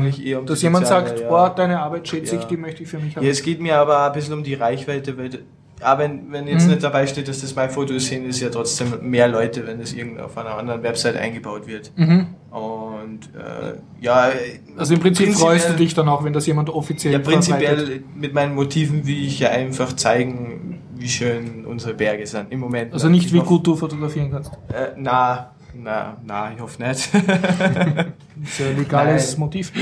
nein, nein, also eher Sachen, wo, wo Also, andere also vielleicht du, nicht machst, du hinkommen. machst Österreich-Werbung, ohne dass du von der Österreich-Werbung was kriegst. Das richtig machen verstanden? genug Leute, also ich glaube, wenn die alle bezahlen bloß nicht vereinnahmen lassen, sonst machst du irgendwann mal Werbung für Schweinsbraten, das ist die Amor-Gütesiegel und so. Deswegen lieber freiwillig machen in eigener Sache. Na, wenn du das so sehen willst in der heutigen Zeit, äh, ist ja die Gesellschaft relativ schnell und äh, das Ganze wird immer schneller. Und man hat einfach nicht mehr die Zeit, sich auf so einen einzelnen Moment zu konzentrieren. Und mit einem Foto gibt es nicht wirklich viel, was einem ablenkt, weil es ist eingefroren und es läuft nicht weg. Und da kann man sich dann wirklich darauf konzentrieren. Auch. Und mit meinen Motiven, vor allem vom Berg her, ist es vielleicht für manche sogar, speziell jetzt in Wien, vielleicht, dass die sowas noch nie gesehen haben, auch in echt, weil die dann, weil, weil, weil da kein Seilbahn mal. Nein, Spaß. ähm, Na, ohne Seilbahn. es, oder Schöne Berge. Ha- Hast du da oben überhaupt Internetanschluss? Bin ich da offline auf so einem Berg? Ja, meistens. Na, auf jeden Fall äh, haben wir viel gar nicht die Zeit, eben Mhm. der große Touren jetzt in die Berge zu machen. Na klar, die müssen ja immer zu Hause Flicker schauen. Genau. Und es ist ja immer unabhängig, wenn man oben ist, muss man nicht unbedingt eine schöne Aussicht haben, weil es kann ja schlechtes Wetter sein oder sonst irgendwas. Also, Letzte Frage, was machst du, wenn es jetzt äh, mühsam, also du hast jetzt Zeit freigeschaufelt von deinen sozialen und beruflichen Verpflichtungen, um auf einen Berg aufzugehen mit deiner das ist ja also bist jetzt extra nicht zum Podcast kommen, um, um auf einen Berg aufzugehen, wo du offline sein wirst, ja, offline, ja, stundenlang offline, ja, mit, mit Kamera im Rucksack bergauf, zu Fuß, ohne Sessellift und dann ist schlechtes Wetter und du siehst nur Nebel. Was machst du emotional? Wie, wie, wie gehst du damit um? Gar kein Problem, weil ich eigentlich die Fotografie nur mit einem anderen Hobby verbinde, das ich sowieso ausübe, nämlich Bergsteigen. Also mir geht es einfach nur darum, oben zu sein Mhm. bei sowas. Das kl- klingt einfach, ist auch einfach. Gut nachvollziehbar. Und wenn man oben ist und die Aussicht ist schön, dann macht man halt ein Foto auch noch. Aber das ist mehr so ein Bonus. Es ist für mich, ich weiß nicht, was mehr Gewicht hat, ehrlich gesagt. Okay. Das dürfte sie ziemlich aufheben. Und, äh, Also ich spekuliere jetzt einmal wild, wenn du in der, wenn es dich in der Stadt überkommt, dann gehst du halt einfach ein Stiegenhaus auf. Nein, nein, nein, Nein, nein, nein, das so nicht. ist es Okay, nicht. Da okay. fahre ich Muss- mit dem Fahrrad und da bauen wir halt die Hügel da auf, die es da gibt. Also Okay. zur Jubiläumswarte und so weiter zum Beispiel. Ja auch ein bisschen. Da mache ich dann aber keine Fotos, da geht es dann wirklich nur darum. Das ist einfach nur ein bisschen Aufweh. Bewegung, Okay, okay. Bewegung halt. Ähm, also Berge gehe ich vor allem in Salzburg. Als Großstädter halte ich mich jetzt weise zurück. Ich, Ich habe nehme einen- dich mal mit, Horst. Wandern. Zeig's mir das mal. Ich habe einen sanften Übergang. Bitte schön. Vom Wandern total offline zum total online. Gibt es ja den Graubereich dazwischen. Äh, Augmented Reality. Habt ihr von Ingress schon mal was gehört? Ingress. Dieses Spiel von Google, oder? Ja, ist auch von Ja, Google. ja, aber es ist von war- einer Spielefirma im Auftrag von Google, oder? Ich habe nur, ich habe das nur mitbekommen, da gab es einen Medienbericht, glaube ich, jetzt kürzlich, das. Und habe dann im Zuge dessen mal diesen Trailer angesehen, Genau, den habe ich mir auch angesehen. also ein YouTube-Video, aber wo aber nicht ganz, also das ist eigentlich wie ein Filmtrailer aufgebaut ist. Sehr, sehr reißerisch. Sehr, sehr reißerisch, ja, aber nicht wirklich, also ich habe jetzt nicht herausgefunden, wie das Spiel wirklich aufgebaut ist, worum es genau geht. Also es geht um ein Spiel, das ähm, du bewanderst die Stadt. Es gibt gewisse Plätze und an diesen Plätzen, wenn du dein ähm, Phone aktivierst oder dein Tablet, äh, tauchen Portale auf. Die Backstory dieses Spiels Das ist Portal siehst du aber nur am Tablett. Das Siehst ist, nicht echt in Nein. Form eines QR-Codes oder so. Nein, nein, siehst Okay. du nicht in echt. Zumindest taucht das nicht im Trailer auf. Könnte sein, dass wir das mit QR-Codes gelöst sind. Glaube ich aber nicht, weil das in so vielen Städten Das so heißt, das Spiel wird Das wahrscheinlich erst. Spaß machen. Lassen wir mal kurz die, die Backstory. Okay, die wird okay. nämlich, äh, sind nämlich äh, zwei, zwei Parteien irgendwie. Mhm. Ähm, es geht um Devices, die die Gedanken steuern können. Also total reißeri- reißerisch. Mhm. Und die einen wollen diese Technologie aktiv nutzen und die anderen wollen diese Technologie äh, eher so die Menschheit davor beschützen. Okay. Und du musst zu diesen Portalen hin und du hackst dann halt immer so diese Portale auf und eroberst so Plätze. Aufhacken ist jetzt an ein Minigame Genau. auf deinem Tablett, oder? Ja, richtig. Okay. Ist aufgeschlüsselt irgendwie so mit einem Button. Ja, und das ist, hat es jetzt in die Schlagzeilen geschafft. Also eigentlich schon vorher, weil es ist so eine inoffizielle Beta, wo du so mit Freundschaftsschlag und irgendwie Empfehlung reinkommst und so. Ja. Da wollte ich jetzt gleich zum Sprechen kommen. Ja. Inoffizielle Beta, weil ich habe mich nämlich vor zwei Wochen schon angemeldet bei dem Spiel, aber noch keinen Noch Zugang keine- noch oder gelöscht versehentlich oder in Spam. Aber noch nichts gemerkt auf jeden Fall, dass ich da reinkomme. Weil es gibt einige Aktivitäten nämlich in Österreich. Ich Ja? habe da so ein paar Screenshots von Salzburg und von Wien gesehen und da sind schon einige Portale erobert Ich habe und gar nicht gewusst, dass Ja. das in Österreich nämlich schon vor allem in der Innenstadt. Also Sehr cool. Sehr cool. Auf in den Grund. Und das hat mich eben gleich interessiert und da kann man sich ja anmelden. In so, also man gibt eine E-Mail-Adresse an, Mhm. aber bis jetzt ist noch nichts passiert leider. Vielleicht hat es schon begonnen. Das ist ein Part of the game. Du bist schon da. Ich bin schon besiegt. Ja, genau, Mehrmals. Das Portal ist schon gehackt. Also wenn dem Menschen folgen, wundert dich. Aber so kam es auch in die Schlagzeilen, das durch Ja. auffälliges Verhalten der Spieler, oder? Dass die Leute von der Polizei verdächtigt wurden, dass sie dort irgendwas Illegales tun, Genau. weil sie sich mit einem elektronischen Device in der Nähe von verdächtigen Plätzen, ich weiß nicht, was war da der Ja, Fall? also in Amerika, in Ohio war das aber irgendwie so das erste, da hat sich jemand, jemand für die Polizeistation gestellt und hat dort ganz lang mit seinem Handy rumgespielt und die Polizisten sind nervös geworden und haben ihn dann befragt eigentlich, was da so los ist. Die Polizeistation war ein Portal, das er was er gehackt hat. ist alles ein bisschen Suarez-mäßig, hat es mich erinnert. Ja, ne? ja, ich an Darknet. Wie hat der, wie hat der erste Ja. Teil geheißen? Weil Darknet oder Fried, na, Dark, der erste Fried und der zweite. Ah ja, genau, richtig, genau, so war das. Genau. Ja, ist auf jeden Fall interessant. Ich meine, es gibt noch weitere Geschichten, sind dann auf Reddit noch aufgetaucht. dass einmal ein Spieler hat sich verdächtig gemacht, weil er nachts auf einen verlassenen Parkplatz irgendwie umhergewandert ist. Und ähm, einer ist in der Nähe von einer Luftverkehrskontrollstation äh, aufgeschnappt worden. Und ein dritter Spieler wurde verhört von der Polizei, weil er sich in diesem Spiel in einem ähm, Gebiet aufgehalten hat, in dem oft, äh, der oft für Drogenhandel genutzt wird. Also der hat ja dort umhergewandert. Also es ist komplett äh, bizarr. Kurze Side-Question, was, welche App nutzt du hier auf dem Tablet, um das anzuzeigen? Die habe ich in der, in der letzten Folge, die Ah, genau, das, das ist das okay, okay. Pocket. Ja, ja, ja, genau. Das Ich bin, das. total, ich bin total begeistert noch immer vom Pocket. Das hat sehr, sehr hübsch Und jetzt habe ich mir nämlich jetzt auch die letzten, die Artikel, die zu dieser Folge gehören, habe ich mir die äh, Links rausgeschnappt und die kann ich dann in Pocket reintun und die macht mir diese Artikel lesbar und offline und verfügbar. vor allem sehr hübsch lesbar. Ja, richtig, genau. So Readability ist bei denen ganz groß geschrieben.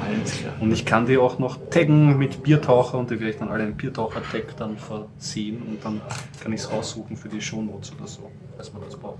Ja, Ingress auf jeden Fall.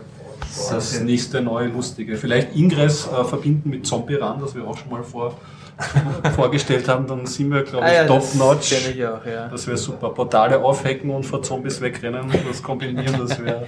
Und Da braucht man, ja, da gehe ich nicht mehr ohne Grund spazieren. Immer Das wäre doch ein Vorschlag für die Kranken. Krankenkasse, oder? Sehen Sie. Alle gesünder. Stimmt, ein gutes Programm. Ja. Ja. Da kommen wir jetzt drauf, dass die, die Handystrahlung doch schwierig Und wieder schon vorbei, das Spaß.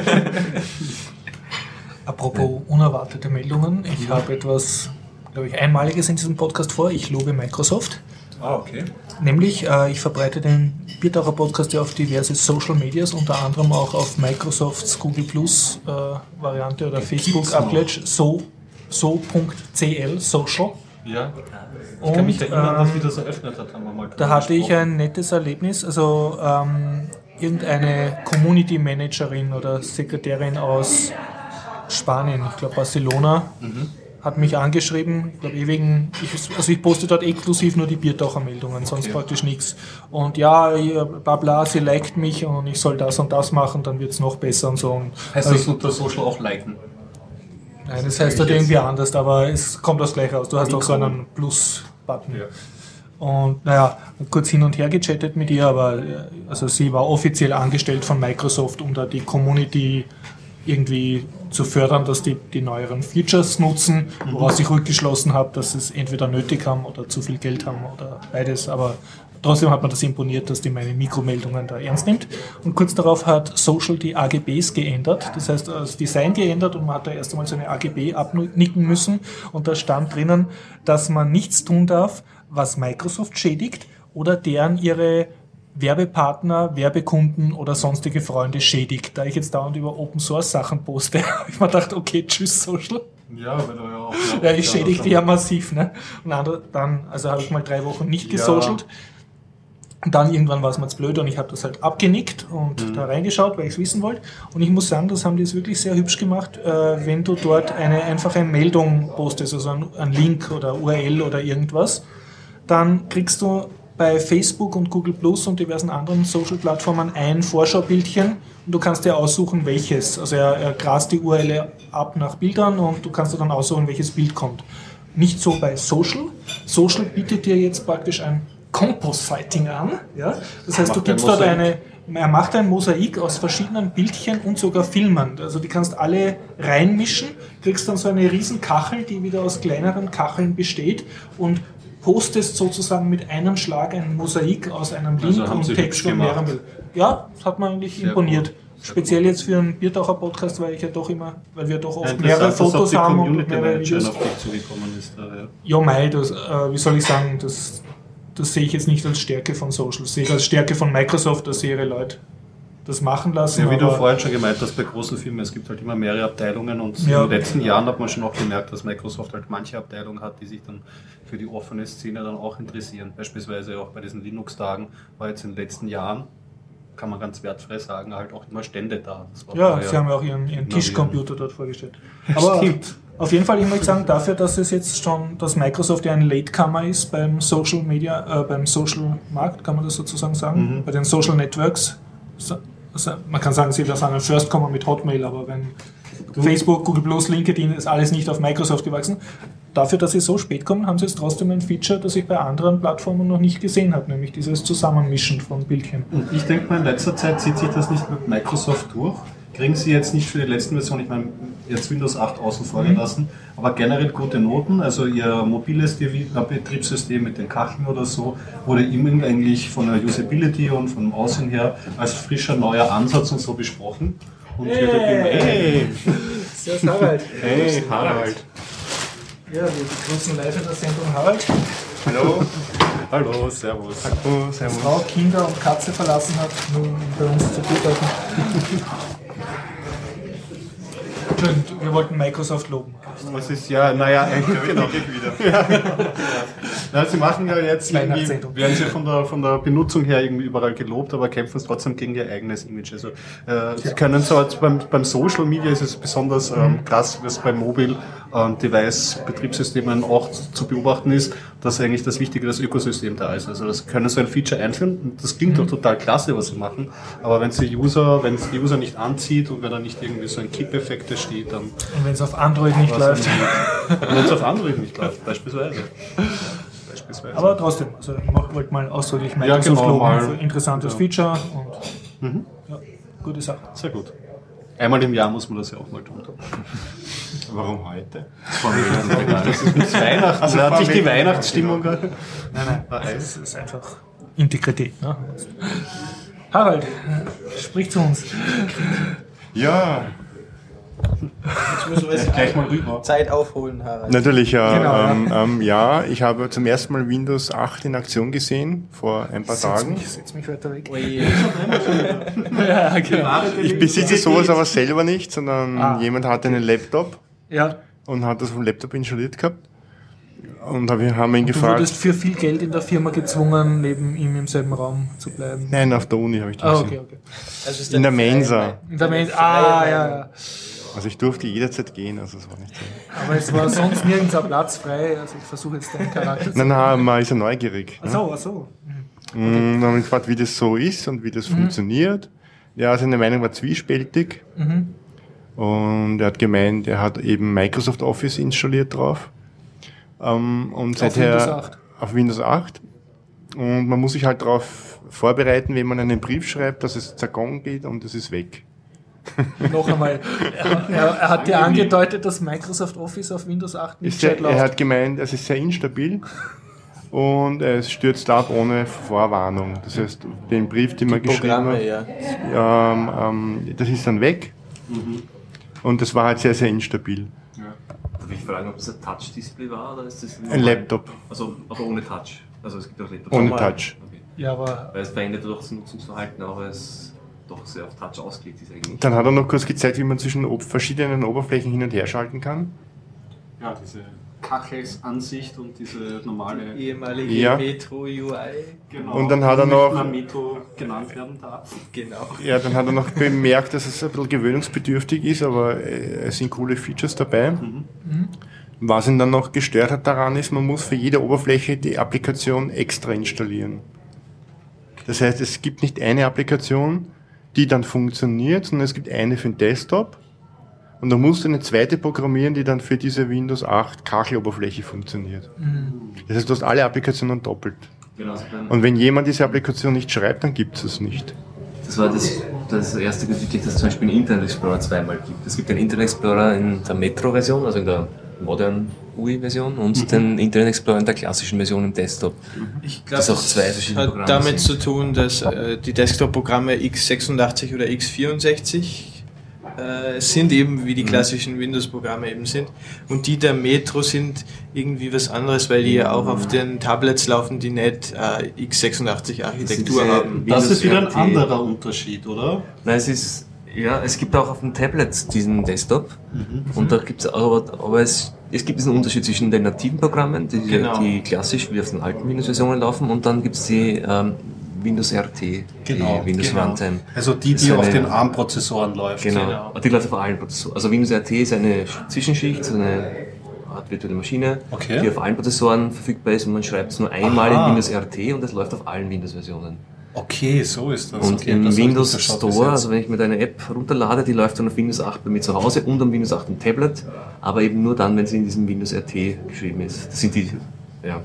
Gibt schon AT-Tablets? Sind die Surface, sind doch, Das sind, sind das schon AT-Tablets? sind das oder sind x86? Ich muss, ich muss gestehen, weiß so, es nicht. nachdem ich so wenig äh, für Microsoft interessiere. ich Ja, den Start genau hat man ja mitbekommen vom Surface Tablet und ich glaube, es sind Intel, aber Sind das AM Dünnes oder Eis. x86? Äh, das sind RM. Das Ah, sind die- die. Surface? Ja, Okay, leider. ARM-Prozessoren, ja. Und ich ja, habe noch gehört, aha. es gibt verschiedene Windows-Versionen von Windows 8. Eine Professional, glaube ich, und eine, eine abgespeckte Version. Und irgendwo habe ich gelesen, dass die Programme nicht kompatibel sein werden. genau. Das Ja. ist der Zwischen den Art. verschiedenen Abstufungen der Windows-Versionen. Ja. Also ich habe das nur so verstanden zwischen den Prozessorfamilien klarerweise, was auf x86 läuft, das auf meinem klassischen PC Genau, so läuft auch nicht auf verstanden. meinem Surface Tablet, weil das ist ein ARM-Prozessor. Aber das ist innerhalb der Windows-Familie, also wenn ich auf einem klassischen PC Professional und Home installiere, gibt es auch Unterschiede. Ja, das, das ist angeblich nicht kompatibel. Also Interessant. Im Heise war ein Artikel drüber. ich finde schon so die, also ich finde schon so etwas gewagt, dass man für zwei eigentlich technisch komplett verschiedene Systeme, also die ARM-Systeme und die normalen PC x86, so ein völlig identisches User-Interface schafft, weil der Durchschnittsuser glaubt, das ist dasselbe und erwartet sich, ich nehme jetzt mein Exe vom normalen PC, kopiere es aufs Tablet und möchte es halt installieren. Ja, abgesehen davon, dass man da eh nichts installieren kann, weil man nur vom Store, aber Ja, Das- aber bei was ja alles- ja auch. Es gibt x86 Android. Genau, da ja. kannst du die normalen Apps vom ARM auch installieren, sie funktionieren. Weil haben halt aber nicht den gesamten Pferdefuß von alten Windows-Versionen, die schon Genau. die ganze Tradition der alten Prozessorfamilie mitnehmen. Darum- also da, das, das ist, glaube ich, die Angst von, von Windows. Sie müssen jetzt einfach für ihre Business Guys einfach so einen, eine, eine User-Interface schaffen und das auf jeder Plattform zu laufen bekommen, weil ja die Intel-Plattform, die i36 generell haben halt das Problem, dass sie noch nicht da sind beim Energieverbrauch, wo sie gerne sein würden und im Markt auch nicht. Ich meine, wie viele äh, Phones gibt es auf der anderen Architektur? Zwei, drei? Es gibt von ZTE oder von solchen äh, Spielern gibt es vielleicht ein, zwei Phones. Das ist einfach noch nicht so weit. Und da haben sie halt jetzt Probleme und die fallen auf. Ja, naja, Intel geht es ja auch nicht so gut. Der PC-Markt schrumpft. Das heißt, wenn man sich den Produktlebenszyklus anschaut, ist das schon eben, wo es bergab geht mit den Umsätzen. Das heißt, die Stückzahlen steigen, die Preise Ja. sinken, der Umsatz wird geringer. Und bei, dem ARM, bei den ARMs ist es genau umgekehrt. Da kommt jetzt gerade die Multicore-Generation zum Tragen. Und im Prinzip habe ich dann einen kleineren, günstigeren IC von ARM, der viel weniger Strom braucht und genauso leistungsstark ist, gegenüber einem relativ altertümlichen Intel-Architekturprozessor. Ne? Und die Unterschiede sind halt schon massiv in den, in den Baumaßnahmen. Das heißt, bei dem einen brauche ich einen, einen riesen Sockel, eine riesen Kühlung, teure Materialien und beim ARM ist alles klein und schick und einfach und billig, hat aber ähnliche Rechenleistungen. Ja. Es gibt vierfache Cores, es kommen jetzt dann sechs, 16-fach Cores, ARMs und das wird in ein Handy eingebaut. Ich meine, ich weiß nicht, wozu ich ein Handy brauche, mit vierfachen Mehrcores. Ich will telefonieren. Ja. Plus, ja. Jeder Buchstabe Ich ein. habe wenig telefonieren will mit seinem Handy. Okay, ich bin. Ja. Ja, ich glaube einfach, dass das so jetzt so ein startender Prozess ist bei Microsoft, einfach weil, warum verwendet man Microsoft? Weil es viele Programme gibt, die Programmvielfalt ist einfach sehr groß bei Windows. Und Weil es vorinstalliert ist. Nein, nein, ich meine jetzt generell die Exe, die Anwendungsanzahl ist sehr groß. Es schreiben sehr viele Anwender für Windows. Genau. Also immer wieder dasselbe Argument, Spiele und Office. Genau, genau so ist es.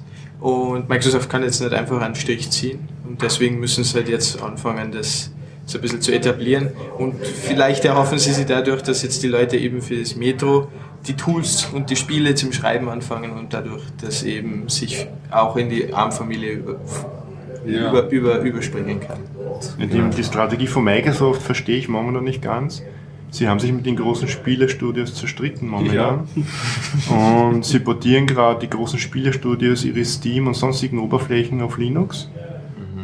Also Weil Steam- ihnen Steam- Steam, Steam nennt man ja nur eine, eine Vermarktungsplattform einer Firma, heißt Steam. Es gibt ja noch viele andere. ich weiß Origin. Origin, genau. Von EA Games. Mhm. Es gibt vier oder fünf verschiedene und alle Großen haben beschlossen, sie schreiben das jetzt auf Linux um. Wobei mir die Strategie noch nicht klar ist. Entweder bringen sie eine Maschine raus, die sie nicht Linux nennen, sondern das ist der neue Game-Computer und verkaufen den als Produkt. Und neben der Xbox, wir haben ja schon so eine Schiene. Ja, aber die wollen die. Jetzt dieses X, äh, äh, Kickstarter-Projekt von der Open Source Game Engine. Diese. Aber warum machen das dann die großen Spielestudios, dass sie auf Linux setzen mit ihren proprietären Vermarktungsplattformen?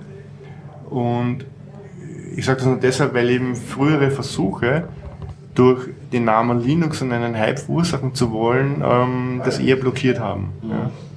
Und ich nehme an, es ist besser, man kreiert einen Markennamen, PC Game Next Generation oder keine Ahnung was, ja, das war jetzt irgendeine Erfindung von mir, und vermarktet das, das bringt mehr, wenn man irgendwas hernimmt, was schon ewig gibt. Ein paar kennen es, aber nicht, das macht irgendwie keinen Sinn, das muss was Neues sein. Ne? Android heißt Android und nicht Linux mit Telefonoberfläche. Ne? Die, die, die Frage, was ich da jetzt habe, was unterscheidet nachher dieses neue System von einer Konsole? Weil, dass es auf PC-Hardware läuft. Ja, okay, die ja das, jeder. das, das, Die existieren aber, PCs aber die, die PC-Leute Die schätzen. PC-Industrie schätzt es wahrscheinlich. Weil Die sie, wieder, schätzt es sicher, weil ja, sie natürlich. ja, Märkte suchen. Ihnen brechen die Märkte weg. Kein Mensch kauft sich mehr einen PC, Mhm.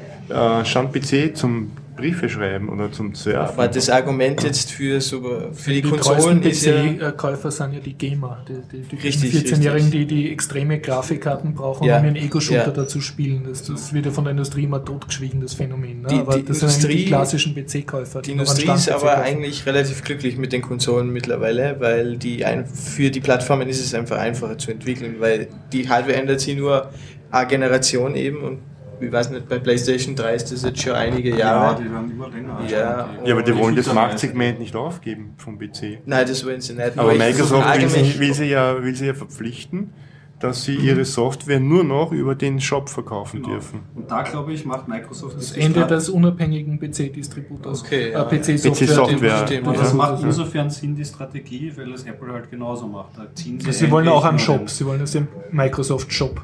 Lass uns das noch, noch mal Na, bei Apple generalisieren. nicht. Schauen wir uns jegliche Plattform an, auch mobile Plattformen. Am Desktop gibt es es gibt nicht den Google Apple. Play Store, es gibt den iTunes oder die, diesen Apple Store. Es gibt am Desktop von Apple gibt es eben auch schon eine Software gibt bitte einen Die wollen Ubuntu-Shop. alle selber einen Shop machen. Und wenn ich einen Spieledistributor baue, wie Valve, der einen eigenen Webshop hat und der seine Produkte anbieten möchte und auch schon irrsinnig viel Mühe reingesteckt hat, um Partnerschaft mit äh, Spieledistributoren aufzubauen, dann reagierst du verschnupft. Weil dann musst du dich mit jedem Signatur eines neuen Software, wie machst du das mit Updates, wie machst du das mit Ingame-Purchases? Ich meine, Apple hat es relativ geschafft, weil sie früher im mobilen Markt drinnen waren und eine starke Position haben, dass sie die äh, Programmierer da ziemlich gut in der Hand haben. Aber Valve beispielsweise, na, die erkennen jetzt die Chance, weil wenn man jetzt so ein bisschen gelesen hat in der Gerüchteküche, da gibt es auch schon Gerüchte, dass die eine eigene Konsole rausbringen wollen. Also Valve sind eine Valve-Konsole, ne? ja genau, die, die hinter Steam stehen. Und na klar, die haben dann ein Betriebssystem, das können sie auf ihre Bedürfnisse anpassen und können dann eigentlich Das heißt, aus dem du- Stand du meinst, ziemlich gut eine Du Konsole spekulierst bauen. nicht Steam für Linux, sondern du spe- spekulierst auf Linux für Steam, also dass die gleich ihre eigenen Betriebssysteme mitliefern werden. Man mit sieht Steam. den Nebelschwaden so schlecht, aber es gibt zwei, drei Stories, die das irgendwie schon Wär- wär so interessant, in ja. die Wäre ein Richtung logischer. Schritt. Ja, dann sind sie Ja. unabhängig von Microsoft. Ne? Richtig. Ja, und dass es ernst nehmen, sieht man daran, es kam vorige Woche die dritte Version raus von dem Steam. Steam für Linux, ja. Und es Ist aber perfekt immer noch nicht public, oder? Ist noch Keine Ahnung. Inve- Invention only, glaube ich. Naja, und was, was Microsoft eben zu rasch gemacht hat, meiner Meinung nach, ist das Hop oder Drop. Ja. Das heißt, du darfst nur noch über den Shop Software anbieten. Bei Apple lasst du dir die Wahl. Stimmt, ja. Lass es wie es ist oder verwende auch den Shop. Ja. Microsoft sagt nein, nur noch Exklusiv. ihr Shop. Bei, bei Windows Das 8, kann nicht gut sein. also ich dachte bei Windows 8 am PC geht es schon noch, dass ich extern, also Software normal installieren kann. Aber nur am, Surface, am Tablet geht es garantiert nicht anders, das weiß ich. Da. Neue Windows 8 Software muss über den Shop vertrieben werden. Ah, okay. Du Muss. kannst, Wie, und du kannst auch keine, über SourceForge keine Open Source Software Also ich kann meine mehr, alte installieren? Mein Nur über den Shop. Office, Office CD Verkaufen. nicht mehr einlegen. Verkaufen. Ja, Also an Source kannst du aber schon noch so das weiß ich nicht, ob das geht.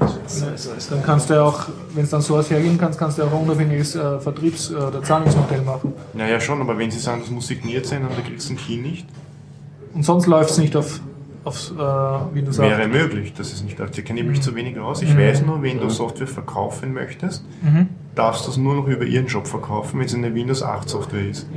diese ganze Windows RT, also Windows Runtime, wo wir gesagt haben, und auf den ARM-Plattformen, da kann, also wie auf dem Surface Tablet, da kannst du gar keine andere Software drauf installieren. Da gibt es kein. Das ist das Ende von unabhängigen Da Open ist Source die, Geschichte die von einzige. Möglichkeit, auf dieses ARM-Tablett was raufzuspielen, ist aus dem Windows Store. Also da haben wir ein super geschlossenes Ökosystem Ja. geschaffen. Ja, das versuchen sie am PC auch mit diesem neuen BIOS. ja, ist ein das Key. ist das, ja. Aus, dass du nur noch signierte. Software installieren darfst und dass nichts anderes läuft. Ne? Ich meine, das macht Sinn in sicheren Umgebungen, wenn ich sicherstellen möchte, dass ich mein System in keinster Form auch mit einer Boot-CD umgehen kann, aber es, Ja, es gibt immer zwei Gründe. Ja, mache ich es, damit genau. es sicher ist, oder mache ich damit ich meinen Markt sichere. Genau. Und Microsoft will den PC für sich sichern. Aber wie lange Nicht muss Windows Ja, 7 noch gewartet werden? 15 Jahre, oder? So lange haben wir noch Zeit für Windows 7. Naja, Dieser- kritisch finde ich für Microsoft, dass Windows XP ist ja noch lange nicht Dass aus. die- Gibt's Ja, noch die, stimmt. Da gibt es ja noch die, die diese Windows XP-Variante. Nein, nein, das war der da drüben.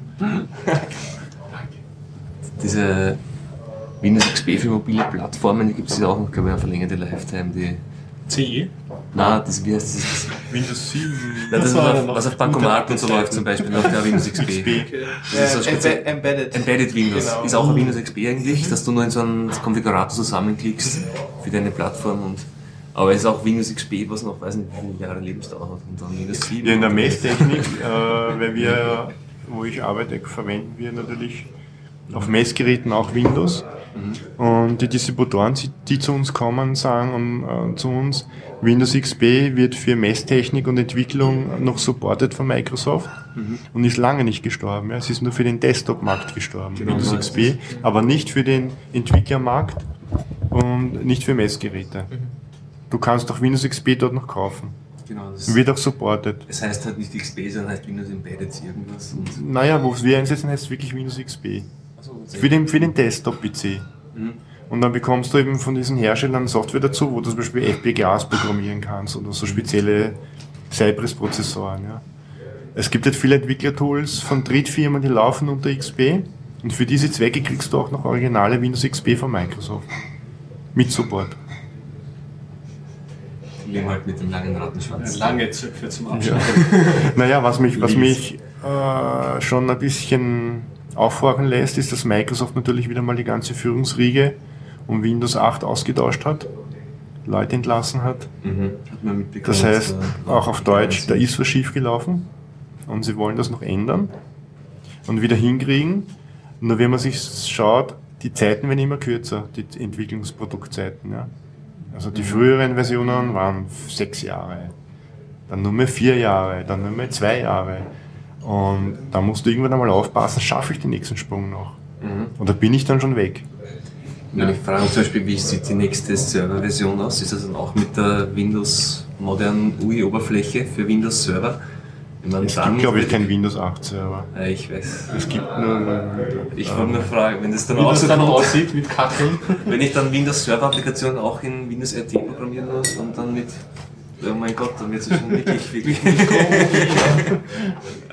Naja, ich meine, wie viele Windows-Server gibt es denn? Die Verbreitung ist nicht sehr hoch. Ah, naja, das will ich jetzt Doch. nicht unterschätzen. Ich muss sagen, schon. habe ich eben nur dann, also eben also aus Gründen, weil es Software nur für Windows-Plattformen gibt. Es kommt davon an, wegen Nein, ich rede von Server. Ja, Reinen rein Server, im ja, rein Internet. Server, rein Server, aber Telefonie, CTI-Lösungen, also ich bin viel im Telefonie Mail. Exchange. Und äh, mein, da gibt es klassisch auch viel Linux, aber, jetzt die, Okay. aber der klassische Exchange stimmt schon. Aber es gibt viele Sachen, so spezialisierte Serverlösungen, wo du halt wo du auf Software angewiesen bist, die es nur für Windows gibt. Ja, spezialisiert, aber, aber wenn ich mir alle Geräte im Internet anschaue und durchscanne, dann ist es ja eine genau. relative Nische Microsoft, ja. Also, Und der Markt oder, oder das Internet wird nicht zusammenbrechen, wenn es das nicht mehr gibt, ja. Aber das Internet ist nicht alle Server. Also ich meine, viele Server, die nicht im Internet sind, die irgendwo in Firmennetzen stehen, spezielle Aufgaben haben. Ich rede jetzt von, von der Genau. Internetinfrastruktur. Und äh, aber so in, in Firmeninfrastruktur ist noch, glaube ich, sehr, sehr viel Microsoft-Server am Laufen und auch sehr viel, sehr viel Server-Software, die nur für Microsoft-Server geschrieben wird, was ich auch noch sehr schade finde. Man sieht sehr oft, wenn man surft und auf eine Fehlerseite kommt, das typische IIS, Thema, das gibt's auch. äh, diesen, diese Fehlermeldung daneben, die so formatiert ist. Aber Da es- kennt man es gerne. Ja. Aber es ist Ja, schon, aber die Luft wird dünn auf der Wintel-Allianz, hat ja das immer geheißen. Ne? Intel hat ja sehr stark mit, mit Microsoft immer zusammengearbeitet und beide sind geschwächt momentan. Ich meine, man kann auch hoffen, dass sie es überleben, weil sonst haben wir nämlich eine Arm-Allianz. Ja. Was auch nicht schön ist, weil es Also gibt ja auch eine Firma drinnen, die die Lizenzmodelle vergibt für diese Ja. Prozessarchitektur. Und wenn die die einzigen sind, dann können sie die Preise in die Höhe schrauben, machen, was sie wollen, Monopolisten. Also ich bin eher dafür, dass Apple stark bleibt, dass Microsoft ein bisschen kleiner wird wie jetzt, nicht mehr so hochnäsig und nicht mehr versucht, alles in Ketten zu legen und dass ARM eine große Palette bleibt, was bewegen zu können. Und diese Mischung macht es dann interessant. Ne? Ja, ähm, soll ich noch ein anderes Thema anschneiden? Ja, Das bitte. Scheint euch ja sehr zu interessieren. schnell weg von mir. Ich habe da so ein Kästchen mitgebracht, das Ja. liegt schon die ganze Zeit auf dem Tisch. Genau, Müssen wir arbeiten für ein Foto. Passt, ja. Was kann dieses Kästchen? Also, da ist Elektronik drin. Ja, Ja. Und auch ein Akku. und es ist kein Handy. Genau, es ist kein Handy, aber man kann es sehr gut mit dem Handy benutzen. Es ist auch gemacht für mobile Geräte, also Tablets oder Handys. Es ist von der Firma FIO, relativ unbekannt. Aber das sind ziemlich die einzigen, beziehungsweise einfach die besten, die solche Geräte hier herstellen. Und das Gerät selber heißt Alpen oder E17. Jetzt bin ich ein bisschen blind vom Alpen Blitz. E17. Alpen, entweder FIO Alpen oder FIO E17 ist. Und ist lass es mich beschreiben. Es, ist, es schaut aus wie ein halbes Handy oder zwei Zündholzschachteln in stylischem Schwarz und hat insgesamt Metall- sechs Knöpfe drauf und einen Kopfhöreranschluss Was und einen SIM-Kartenslot und ein sehr kleines Display. ein SIM-Karten-Slot oder? Oder? Nein, ist nein, für das Slot? hat Adapter- mehrere Slots. Also, Adapter. okay. Also Anschlüsse, USB-Anschluss, also einige Anschlüsse sind drauf. Auf der Vorderseite auch mehrere. Ein Kopfhöreranschluss, Was schon identifiziert. Da ist wahrscheinlich auch ein Mikroanschluss, SPDF-In, was immer das ist, ein In. Ein Reset-Loch, wo man mit einem Kuli reinstopfen kann. Ihr kennt Gerät schon mal besser rein, zerlegen ich wir es einmal. Was? Also sehr stylisch mit einem kleinen Display. Ja, also das Aber was Ganze, tut das ich Ding? das jetzt mal ein. Das Ganze ist Oh. ein, Oder der Knopf leuchtet blau und jetzt Ja. war das Display ist in Farbe. das ist ein OLED-Display. Ein o Das war früher die MP3, ich hatte mal einen MP3-Player mit so einem. ja, Es aber ist auch in der Nähe von das ist ein, MP3-Player. ein, ein MP3-Player für Reiche Nein, oder was? es ist ein DAC, ein Digital-Analog-Konverter. Also Ah. das, das Prinzip von dem Ganzen ist jetzt, ich habe hier mein, äh, also irgendein Android-Gerät, in Ja. dem Fall ist es ein S, Galaxy S2 von Samsung. Und Ein dann habe ich hier äh, mehrere? Kabel. Okay. Also einen OTG-Adapter. Also du verbindest jetzt dein Handy mit einem Kabel mit dem Kastel. genau. Das OTG ist ein USB on the go, da kann man ans Handy normale USB-Geräte wie USB-Sticks anschließen. Ja. Das ist ja, da hat man hier, warte mal, ich zeig's ein Foto. Ah ja. Hier diesen normalen. USB-Anschluss. Ja. Wahnsinn, ja. Okay.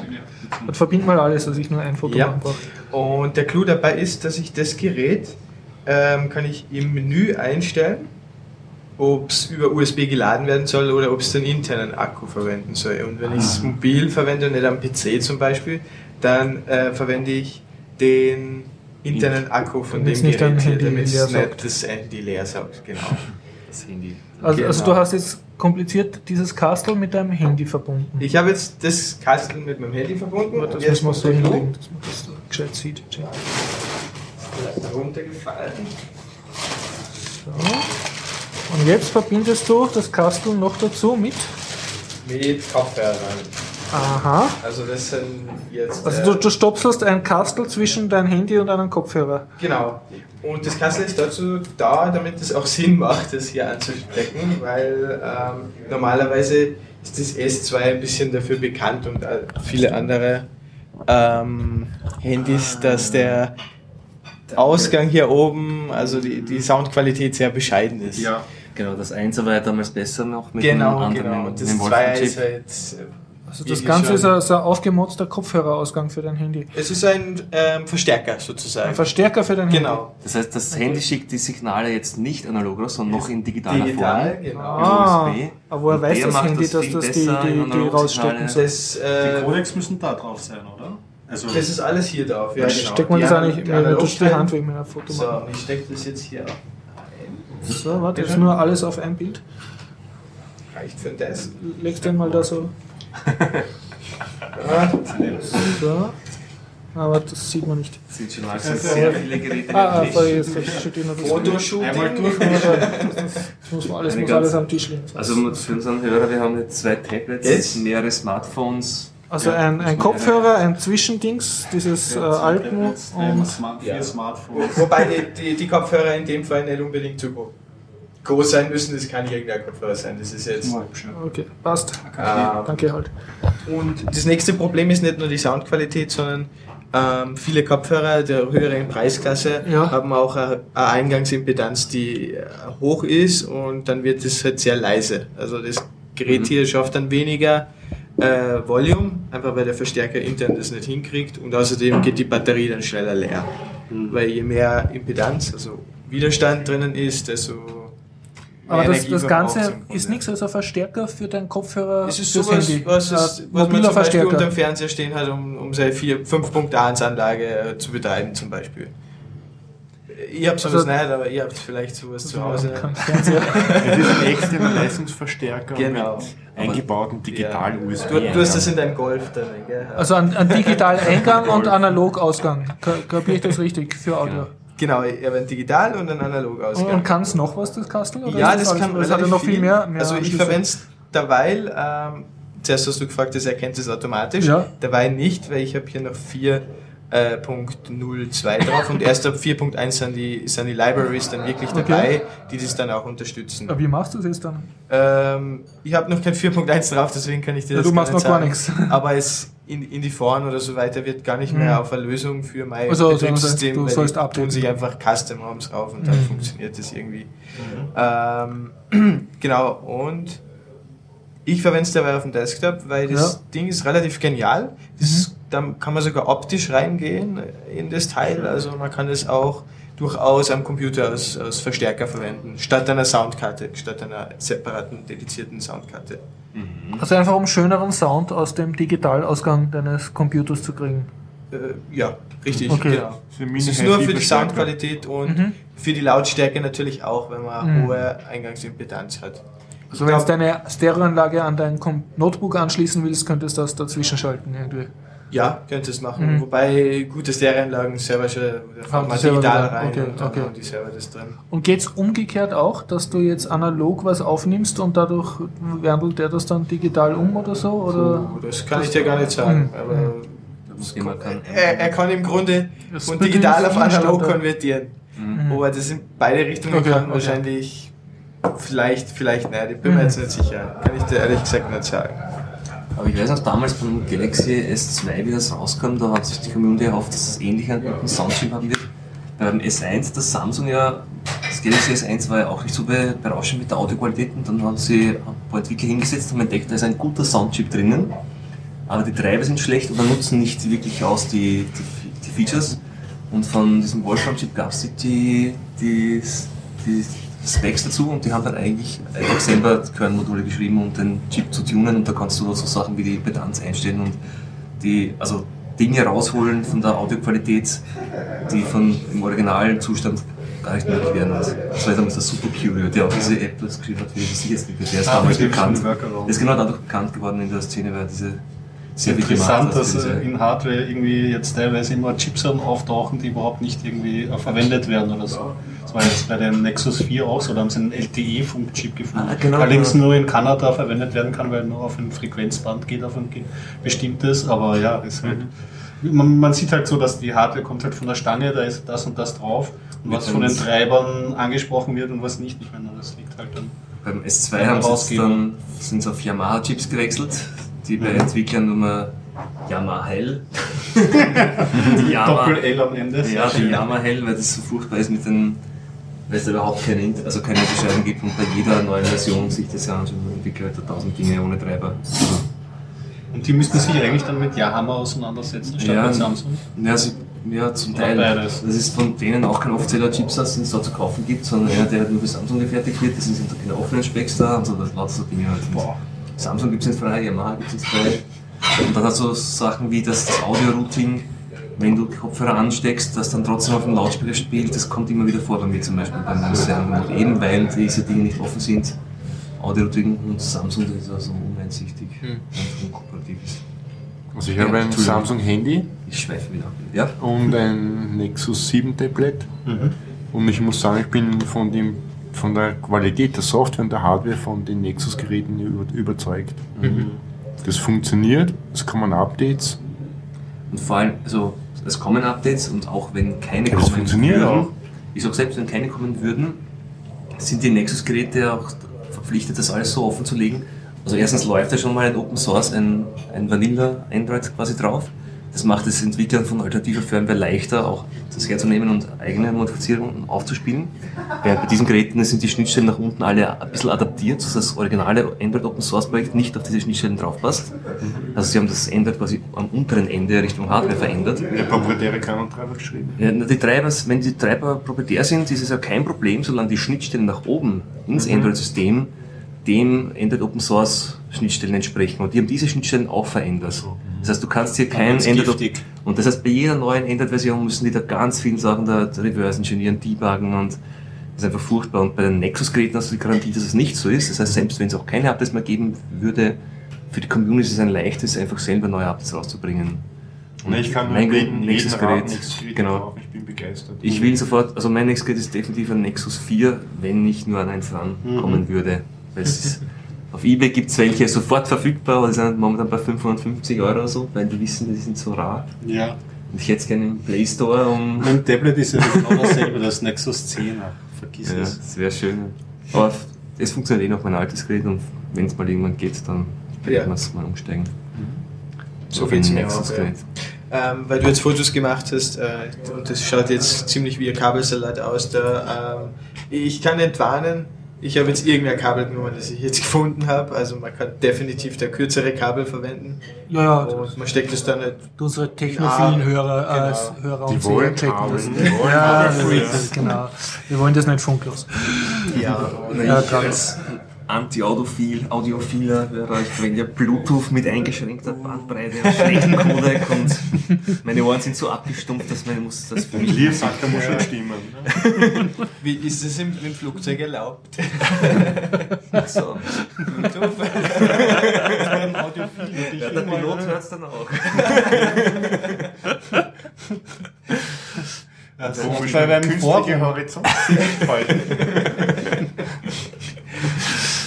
Nein, Flugzeug habe ich noch nicht benutzt, muss ich sagen. Ja. beim Audioforum bin ich darüber gestolpert, dass da immer Diskussionen gibt zwischen den Holzohren, denen so ähm, gute Codecs und Soundqualität nicht so wichtig ist, gegen die Goldkabel-Fanatiker, die das Gold-Audio-Kabel mit Gold haben wollen und dann da diskutieren. So was hier. Mit links gewickelten Leuten.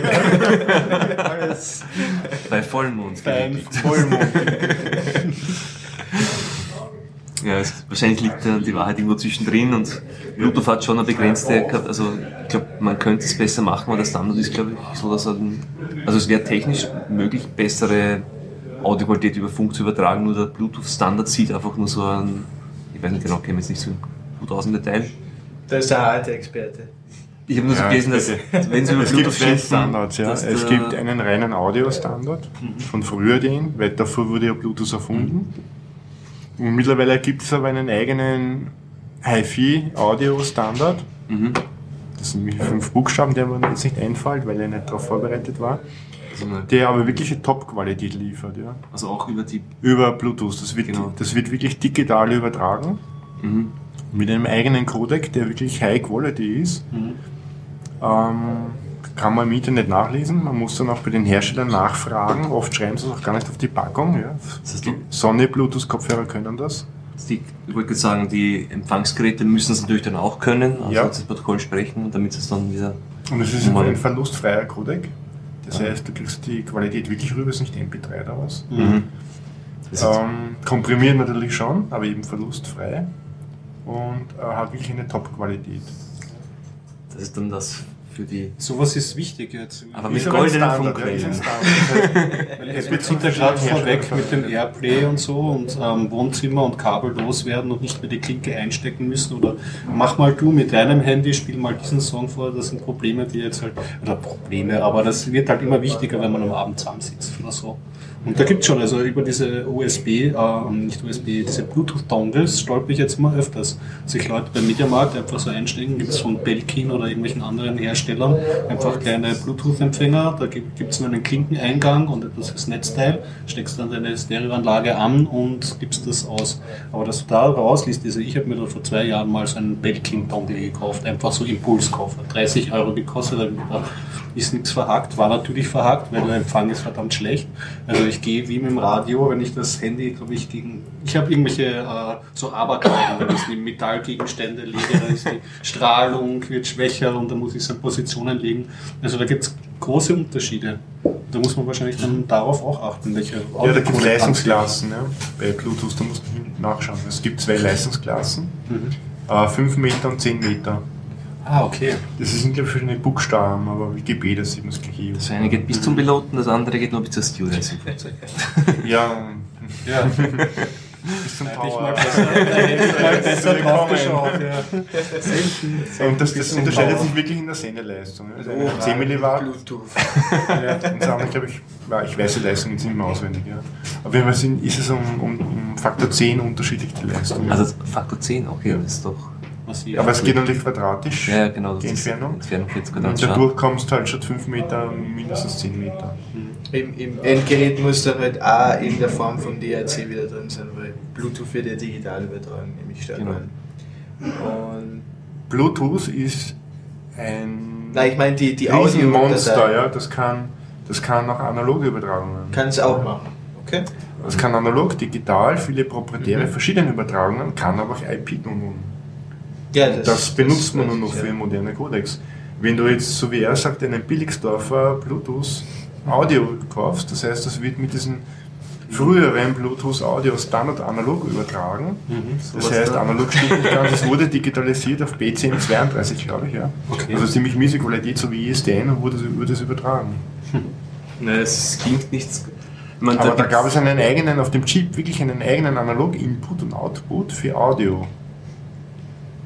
Das wurde wirklich analog angelegt und wieder analog rausgeholt aus dem Chip und für das wurde er eigentlich erfunden. Und erst ganz zum Schluss, ich meine zum Schluss meine ich, wie der Standard schon ziemlich weit fortgeschritten war, haben sie erst IP eingeführt, weil sie gesehen haben, es bringt nichts, ein drittes, viertes, fünftes Protokoll zu implementieren, weil sie haben eh schon so viele implementiert, sondern wir implementieren jetzt einen IP-Tunnel und über den fahren wir alle anderen Protokolle. Das heißt, das können wir reinstülpen. Ja, genau, eine, das ist wirklich eine IP-Verbindung jetzt.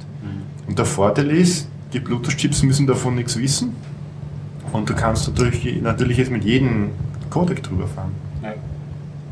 ohne den Bluetooth- Bluetooth-Chip ändern zu Auch müssen. generische Die Firma. Hardware und du kannst alles damit machen. Ja. Sie können jetzt wirklich IP-Tunnel tun. Ich meine, jetzt eh schon seit einigen Jahren, aber das kam relativ am Schluss dazu. Um, um nochmal das jetzt äh, zu erläutern, warum, warum, was, also, warum man sich ein FIU kaufen sollte oder warum nicht. Ich glaube, für die meisten ist es wahrscheinlich nicht das richtige Produkt, würde ich sagen. Dieser kleine Alpen äh, Ja, ja. Es gibt zwar auch noch eine günstigere Version ja. davon, die ähm, ein bisschen weniger kann.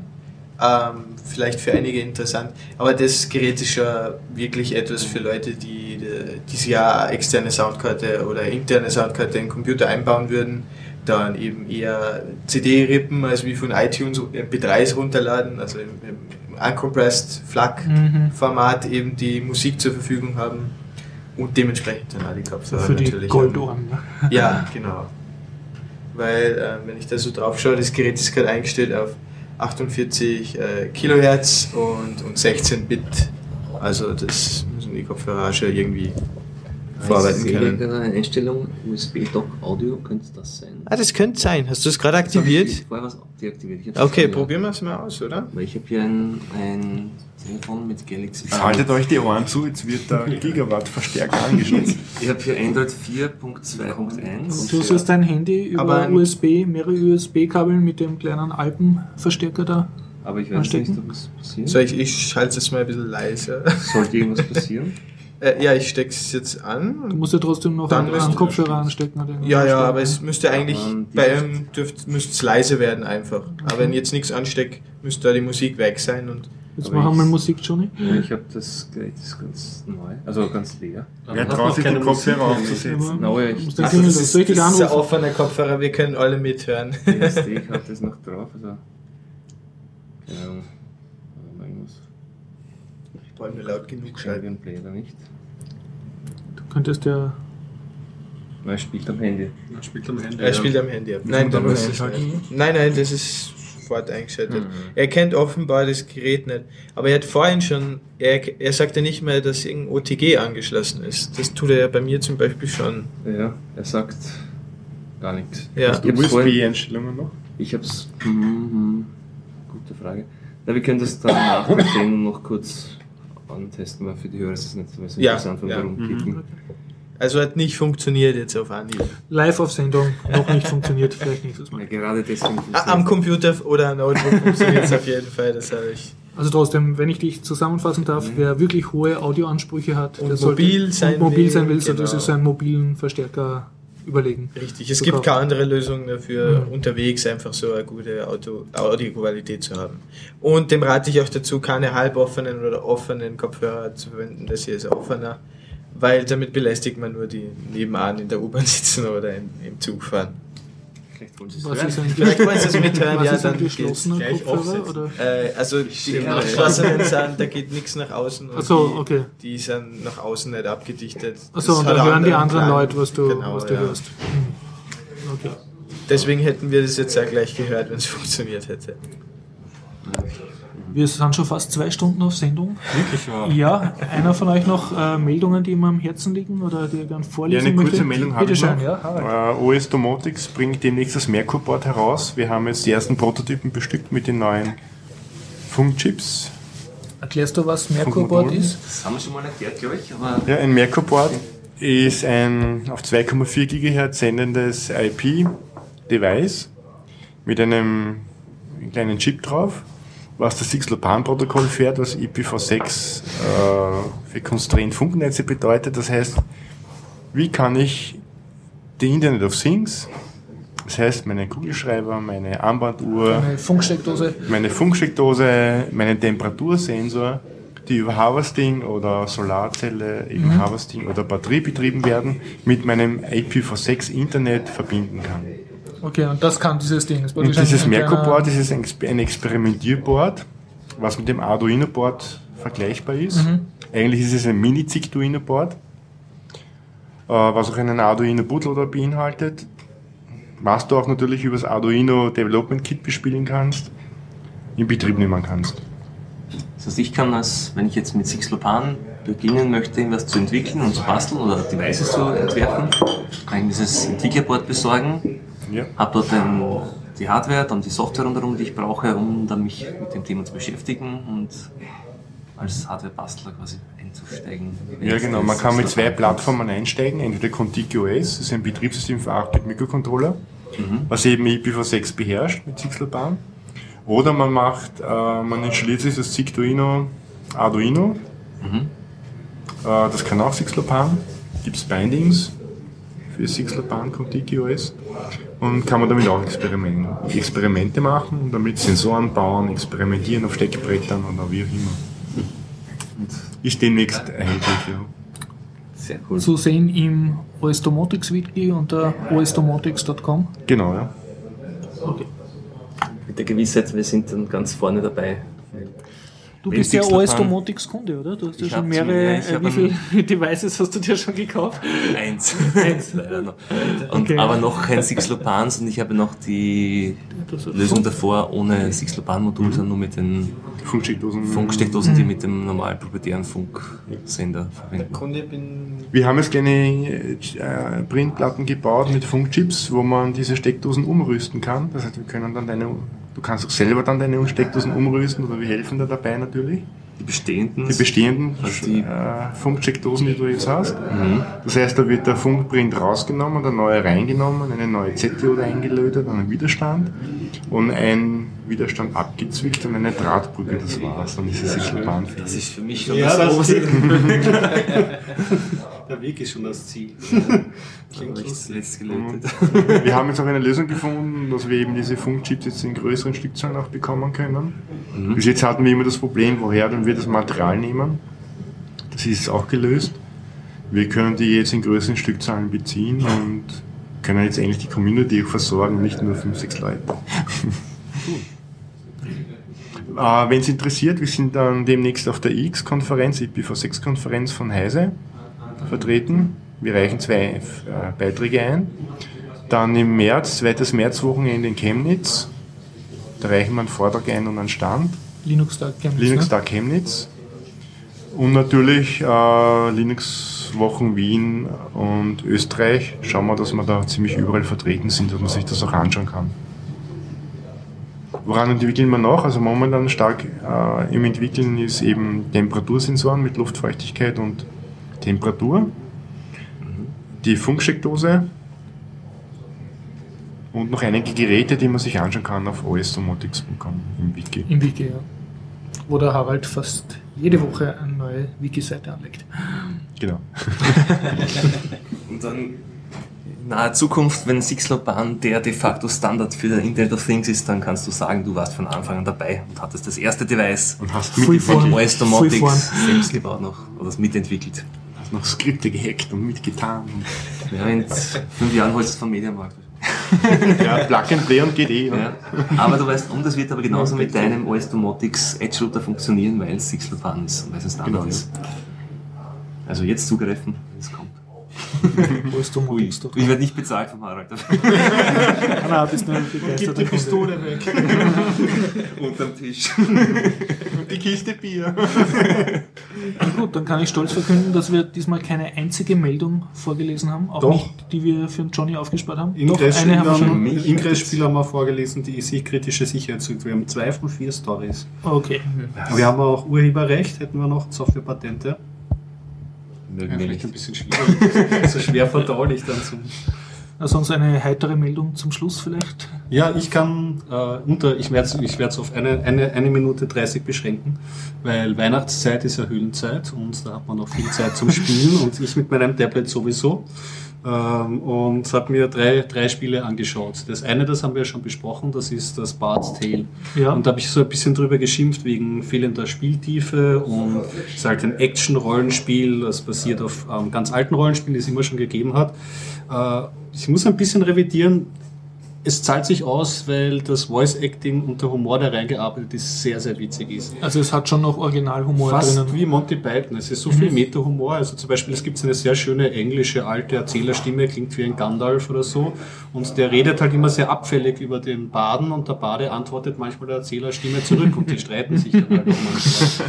Und ähm, im Ende, um nicht viel zu verraten, es gibt alternative Enden. Also du hast es schon durchgespielt. und es ist alles mit so viel Humor ist, dass auch, wenn man das Spiel nicht sieht und einfach nur zuhört, hat man so viel Spaß, dass man laut ausbrechen muss, weil sie einfach mit sehr vielen Klischees der Rollen spielen. Zum Beispiel ein Klischee ist immer so, es gibt einen Erwählten, aber in dem Spiel gibt es halt, weiß nicht, 150 Erwählte und die treten laufend auf und die werden auch teilweise mit einem Schlag von einem Bösen irgendwie so kaputt gemacht. so um dieses erwählten Thema immer. Praktisch ein äh, Spiel mit zu machen. inkludiertem Hörspiel. Mit sehr viel, mit sehr viel Meta-Humor. Das zweite Spiel, was ich gespielt habe, was ich mir gekauft habe, es war äh, fast ein Schnäppchen. Ich habe mich gefreut. Äh, ähm, es gibt ja von diesem Adventure Baphomets Fluch oder Broken Sword, heißt auf Englisch, so ein klassisches Point-and-Click-Adventure. Sehr süß erzählt, so im 90er-Jahres-Style. Es geht im ersten Teil so über die Kreuzritter und diese Geschichten. Und im zweiten Teil geht es über die Maya-Kultur. Ist ja passend über Apokalypse und so.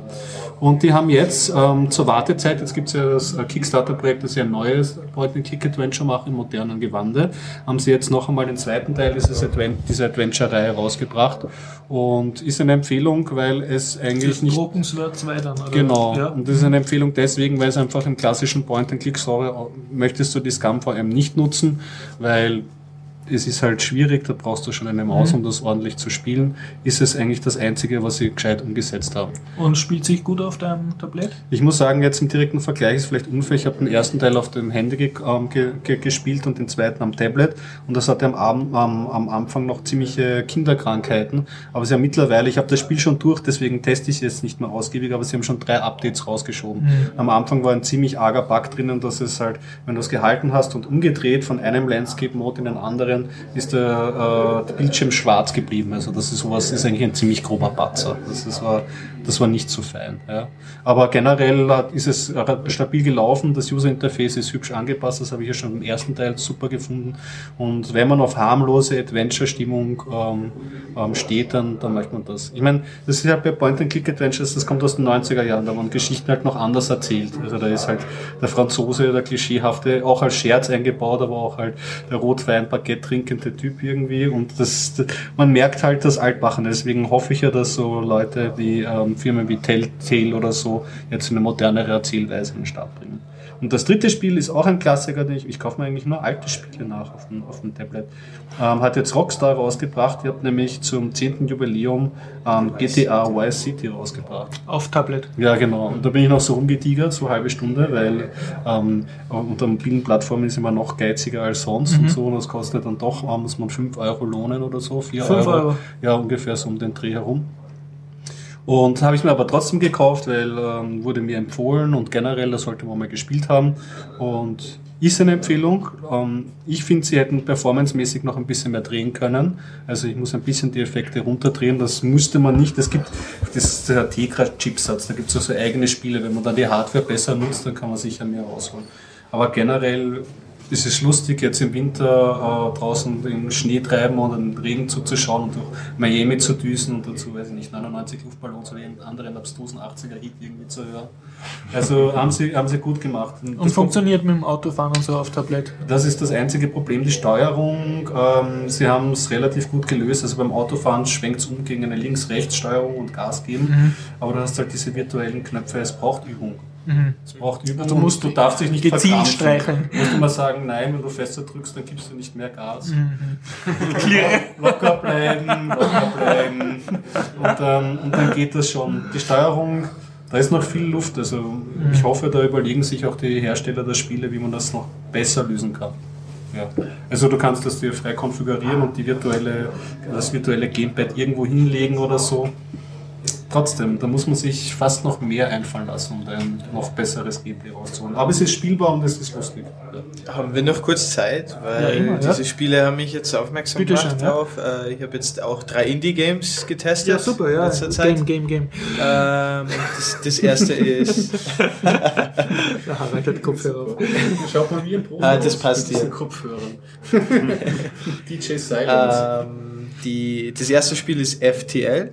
Kennt vielleicht jemand von euch? Faster Than Light. oh ja. Das zweite ist Binding of Isaac, ist schon jetzt länger. Ah ja, das war auf einem Indie-Game-Bundle auch. Ja, das ist ziemlich bekannt, weil es ja von den Leuten ist, die was auch äh, Meat Boy, Super Meat Ja, Boy ja. gemacht haben. Ecke, okay. Und das dritte ist jetzt ganz neu, das ist Don't Starve. Kennt ihr wahrscheinlich nicht. Nicht Hunger, oder was? Nicht hungern, genau, nicht Ja. verhungern. Nicht Das ist eine verhungern. Anspielung auf die Hunger, Hunger Games? Nein, nein, die Spiele haben alle eins gemeinsam und zwar, äh, ist, du hast nur ein Leben. Okay. Du, du spielst halt eine Runde und wenn du stirbst, dann fangst du halt von vorne an. Permadeath, ne? Und äh, klassisch, ja. FTL kann ich jetzt nicht wirklich erklären, das ist so eine Mischung aus rundenbasiert und, und Echtzeit, Action. Science Fiction, du bist Ja, immer mit auf einem so einem Raumschiff und und musst das- Abenteuer bestehen. Und du musst halt so eine Flotte äh, entkommen und, und ja, und fließt eben durch die Galaxien. die verschiedenen. Das sind Und- alles äh, Tablet-Spiele oder Handyspiele? Nein, das sind, äh, Steam, bei Steam sind alle erhältlich. Für, Okay, also echte PC-Spiele. für teilweise für verschiedene Plattformen ja. auch. Und dann Staff geht in Richtung Minecraft. Mhm. Das ist äh, zwar zweidimensional von oben, von der oben Perspektive, aber man muss eben Ressourcen sammeln, Werkzeug basteln, Mhm. Waffen basteln und eben überleben. Und äh, Binding of Isaac ist halt äh, so wie Zelda. Ja, Wie damals also du hast immer so Bildschirme, in die du Genau. reinlaufst und dort sind wieder kleine Genau, wie die, die, äh, wie die, waren das Dungeons damals? Also, diese Höhlen waren das da, oder? Damals bei Zelda, wenn Ja. man zum Boss halt Zelda bin ich kein. Also ein Level ist immer ein Bildschirm sozusagen. Ja, genau. Ja, ja. Das zeichnet sich vor allem aus durch die enorm hohe Anzahl an Items. Mhm. Ja. Das gut. war's. Dankeschön. Für Weihnachten wird es reichen. Dann kann ich gleich anschließen mit einem Game äh, related, Deutsch. also in der Zeitschrift die, Sch- Der Spiegel, die ich gerne lese, die haben, lese ich jahrzehntelang jetzt mittlerweile und da waren bis jetzt immer Computerspiele, war so etwas, wovon sie einfach nichts verstanden haben. Das ist immer, wenn ein Computerspielartikel war, dann meistens nach irgendeinem Schulmassaker, also wenn irgendeiner viele Mitschüler erschossen hat, dann wurde erzählt, dass der auch Computerspiele und Killerspiele gespielt hat und so weiter. Und jetzt äh, dürfte doch äh, ein Generationswechsel stattgefunden haben. Zuerst bei Spiegel Online haben sie ab und zu Spiele rezensiert, auch so sehr vorsichtig, zum Teil gar nicht durchgespielt, sondern nur, ja, zehn Minuten, das war jetzt schon zu grauslich und so. Aber jetzt in zwei Printausgaben nacheinander war Spiel, äh, Game, also related Artikel. Letztes Mal über Ego-Shooter, recht ja, brauchbarer Artikel und jetzt Okay. über Minecon, also von Minecraft in Paris war eine große Veranstaltung und haben es recht lieb über Minecraft geredet. Also man kann sagen, jetzt 30 Jahre nach der Erfindung des Videospiels kommen es langsam in den Mainstream-Medien an. Abseits der Spielezeitschriften. Ja, freue ich mich. Mhm, ja, zu Recht. Ja, Wir haben über zwei Stunden, Leute. ja ich glaube, es reicht langsam. Ich, ich werde mich verabschieden bis ins Ja. neue Jahr. Ich werde die nächsten beiden Male nicht mit podcasten. Boah. Ja. Okay, das heißt, Nicht die nächsten zwei Podcasts werden sehr unregelmäßig erscheinen. Sie Ja. werden erscheinen, aber wahrscheinlich Ich meine, wenn Podcasts selbst. Hoxilla eine Winterpause machen kann, dann Wir sind wöchentlich, aber. viel Spaß. Hoxilla. Okay, es werden eher Horst Solo-Podcasts sein. Na gut, dann bis zur so- Folge 84, wann auch Genau. immer. Schön Und war's. danke fürs Zuhören. Tschüss. Ja, hallo Andreas. Hallo Andreas. Herzlich hallo. willkommen, liebe Hörer, beim Bitcoin Update. Ja, Wir bringen euch die News aus der Bitcoin-Welt direkt zu euch nach Hause genau. und in die. U-Bahn. Ja, schauen wir gleich mal. Machen wir mal zuerst den Kurs. Hm? Hat sich ja wieder einiges getan. Ja, Kurs ist äh, Momentan vorläufig weiter gestiegen, ja. Ja, momentan sind wir bei 13,31. Ähm, das ist allerdings jetzt wieder ein kurzfristig ein bisschen äh, ein Downtrend gewesen. Ähm, wir haben Mhm. die Woche schon einiges zugelegt am Kurs, aber das haben wir jetzt zwischendurch wieder wieder wieder ein bisschen abgebaut. Also ja, ähm, ungefähr. Ja. Wie war das denn letzte Woche, wie wir uns gemeldet haben? War der Kurs auch bei 13,30, oder? Ungefähr, glaube ich, ja. Mhm. Ja. Kann, könnte Also hinkommen. zwischenzeitlich waren wir bis 13,90 oben mhm. Ja, da und sind dann abgefallen leicht. gut ausgeschaut, ja. Mhm. Ja, Ah. aber ist jetzt noch nichts, nichts Dramatisches. Ähm, kann gut sein, dass wir zwar jetzt noch ein bisschen weiter runterkommen, aber so prinzipiell sind jetzt keine irgendwelchen katastrophalen News oder so Mhm. gewesen, die irgendwie eine gröbere Panik ähm, rechtfertigen würden. Was meinst Na, ich du? kann, ich kann schon eine, eine Panik verursachen, soll ich mal versuchen? ja, probier mal. Also ähm, im Bitcoin-Netzwerk ist ja lange Zeit spekuliert worden, dass das Projekt quasi ähm, einen schrecklichen Schlag verursa ähm, also hinnehmen muss, wenn ein Bug gefunden wird, eben im offiziellen Client. Gott. Und jetzt wurde tatsächlich ein Bug im Client gefunden. Und da ähm, haben alle gedacht, dass das nicht so schnell passieren wird. Was war denn das für ein Bug? Ja, das war ein, ein ganz klassischer Off-by-One-Bug. Ähm, zwar geht's da um die Auswahl ähm, der Reihenfolge der ähm, Output-Adressen. Also bei jeder Bitcoin-Transaktion hat man einen oder mehrere Outputs. Und ähm, normalerweise sollte es so sein, dass der Client oder der Standard-Client einen davon zufällig auswählt als die Change-Adresse, also die Adresse, die an einen selbst zurückgeht, äh, also der den äh, überzähligen Betrag von den Inputs ähm, eben wieder an einen selbst überweist, an eine beliebige Adresse, die man selbst kontrolliert. Und jetzt hat da ein gewisser Helfini, ein Bitcoin-Entwickler der ersten Stunde, einen Bug gefunden in dem Code, ähm, und zwar, dass da eben eigentlich zu der Zufallszahl, die da generiert wird, eigentlich eins dazu zählt werden sollte, weil wenn nur zwei ja. Outputs sind, dann ähm, wählt er einfach immer den ersten, weil der Zufallsgenerator dann immer null ist. Okay, also in, in, in, in einem Atemzug gesagt ist das, heißt das, dass die Leute glauben, dass ähm, sie eine gewisse, also Privatsphäre-Garantien, die eigentlich da sein sollten, sind nicht da. Also man weiß sozusagen, was ist das Geld, das du dir selbst zurückgeschickt hast und was hast du jetzt wirklich jemandem geschickt. Dadurch werden ganz viele neue Analysen des Transaktionsgraphen wesentlich einfacher, solange dieser Bug noch nicht überall gefixt ist. Mhm. Gilt allerdings nur für Transaktionen mit zwei Outputs. Ähm, was, was den größten Teil aller Transaktionen ausmacht. Ja. Richtig, ja und auch nur für den Standard-Client. Also bei Online-Wallets ist es zum Beispiel anders, beziehungsweise weiß ich nicht, ähm, wie es bei Bitcoin J ist. Hast ja, da, war, da ist es äh, abhängig vom Client, aber in der Andreas Schildbach-Wallet ist es so, dass ähm, sowieso immer der Change zur Originaladresse zurückkommt wieder. Da ist es sowieso mhm. trivial festzustellen, was die Change-Output ist. Genau, ja. Okay, ähm, und du glaubst, das reicht jetzt schon für eine Panik am Bitcoin? Naja, wenn man das entsprechend wordet, dann kriegt man das vielleicht schon hin. aber ja, es ist ähm, nicht so, dass es jetzt irgendein Security-Bug ist, aber es ist durchaus, man muss schon sagen, auffällig, dass so eine Art von Bug so lange Zeit äh, unbeachtet geblieben ist, finde ich. Also es ist schon ja, bedenklich. Ja, ist richtig, ja. Äh, das ähm, stellt wieder das, das viele Augen Prinzip ein bisschen in Frage, was man immer bei äh, ja. Open Source sagt. Auf der anderen Seite ähm, ist es jetzt kein, keine kritische Stelle für Bitcoin selbst. Ja, also ähm, es kann dadurch niemand irgendwie Bitcoins verlieren. Ähm, es kann niemand irgendwie Bitcoins fälschen, es kann niemand äh, einen Rechner übernehmen, der Bitcoin Software laufen hat. Also von daher mhm. ist es jetzt in dem Sinn nicht kritisch, ja. Natürlich, also, ähm, wenn man sich wenn ich, wenn ich, wenn ich behauptet hätte, ich hätte von der Stelle ein Code-Review gemacht und es wäre mir nicht aufgefallen, dann müsste ich mich jetzt selbst geiseln eigentlich und ich denke mal, dass schon einige Leute den Bitcoin-Code reviewed haben und zumindest behaupten sie das. Ja, ja, der Urheber des Bugs war übrigens der Gavin selbst, ja, höchstpersönlich. Mhm.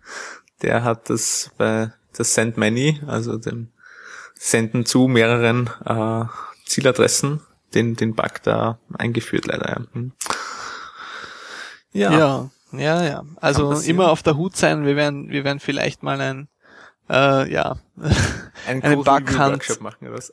Ja, ein, einen Bughunt Workshop oder sowas. Ja, das wäre mal eine gute Idee. Ja. Hm. ja, na vielleicht ganz kurz noch zum Kursverlauf zurück äh, zu kommen, was ich noch loswerden wollte oder was wir gesprochen haben vorhin, ist, dass wir, äh, also ich zumindest erwarte, dass der Kurs jetzt erst einmal sinkt. Und zwar, und wenn man jetzt ähm, Bitcoins kaufen möchte, kann man sich glücklich schätzen, wenn man sie um, was habe ich gesagt, 12,50 oder so ähm, kaufen kann in den nächsten Tagen. Wir sind jetzt bei 13,30, aber es ist durchaus zu erwarten, dass man bei 12,50 vielleicht kaufen kann, weil doch einige Leute durch den Anstieg in den letzten Wochen und Tagen motiviert sind, vielleicht jetzt einmal welche zu verkaufen. Mhm.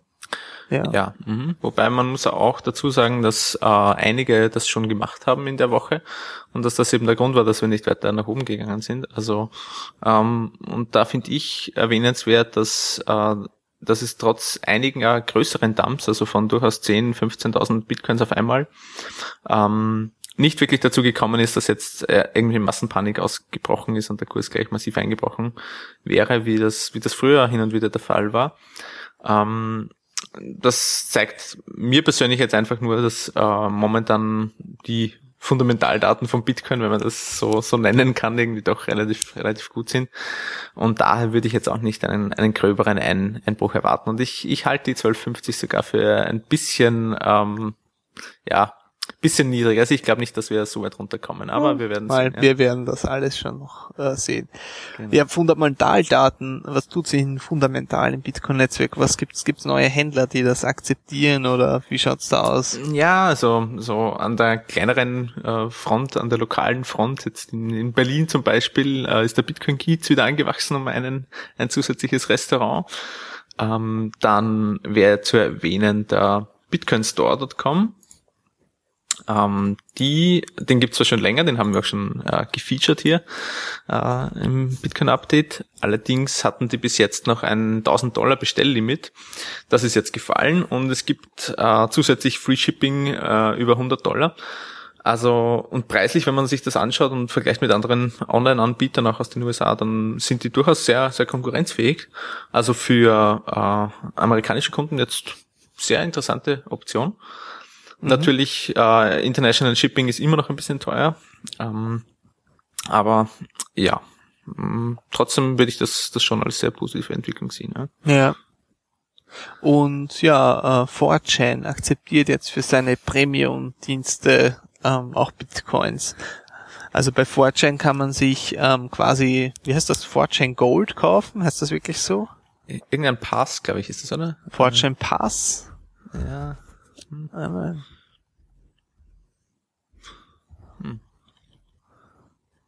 Es heißt. 4chan Pass, ja, genau. Mhm. Da kann man ähm, diese äh, Captchas umgehen, wenn man das gekauft hat und das kann man jetzt auch mit Bitcoins bezahlen. Ja, und Die- das ist deswegen nicht, nicht so ohne die Nachricht, weil 4chan auch immerhin das zweitgrößte ähm, Internetforum ist, glaube ich, oder? Wenn ich mich recht erinnere. Mit Mm, Ich glaube, weiß nicht, äh, größte Internetforum hinter was? Hm, warte, kann ich dir gleich sagen. da gibt's ja diese, diese Seite. hm. Hm. Na okay, vielleicht finde ich es und kannst dann nachher noch sagen, ja.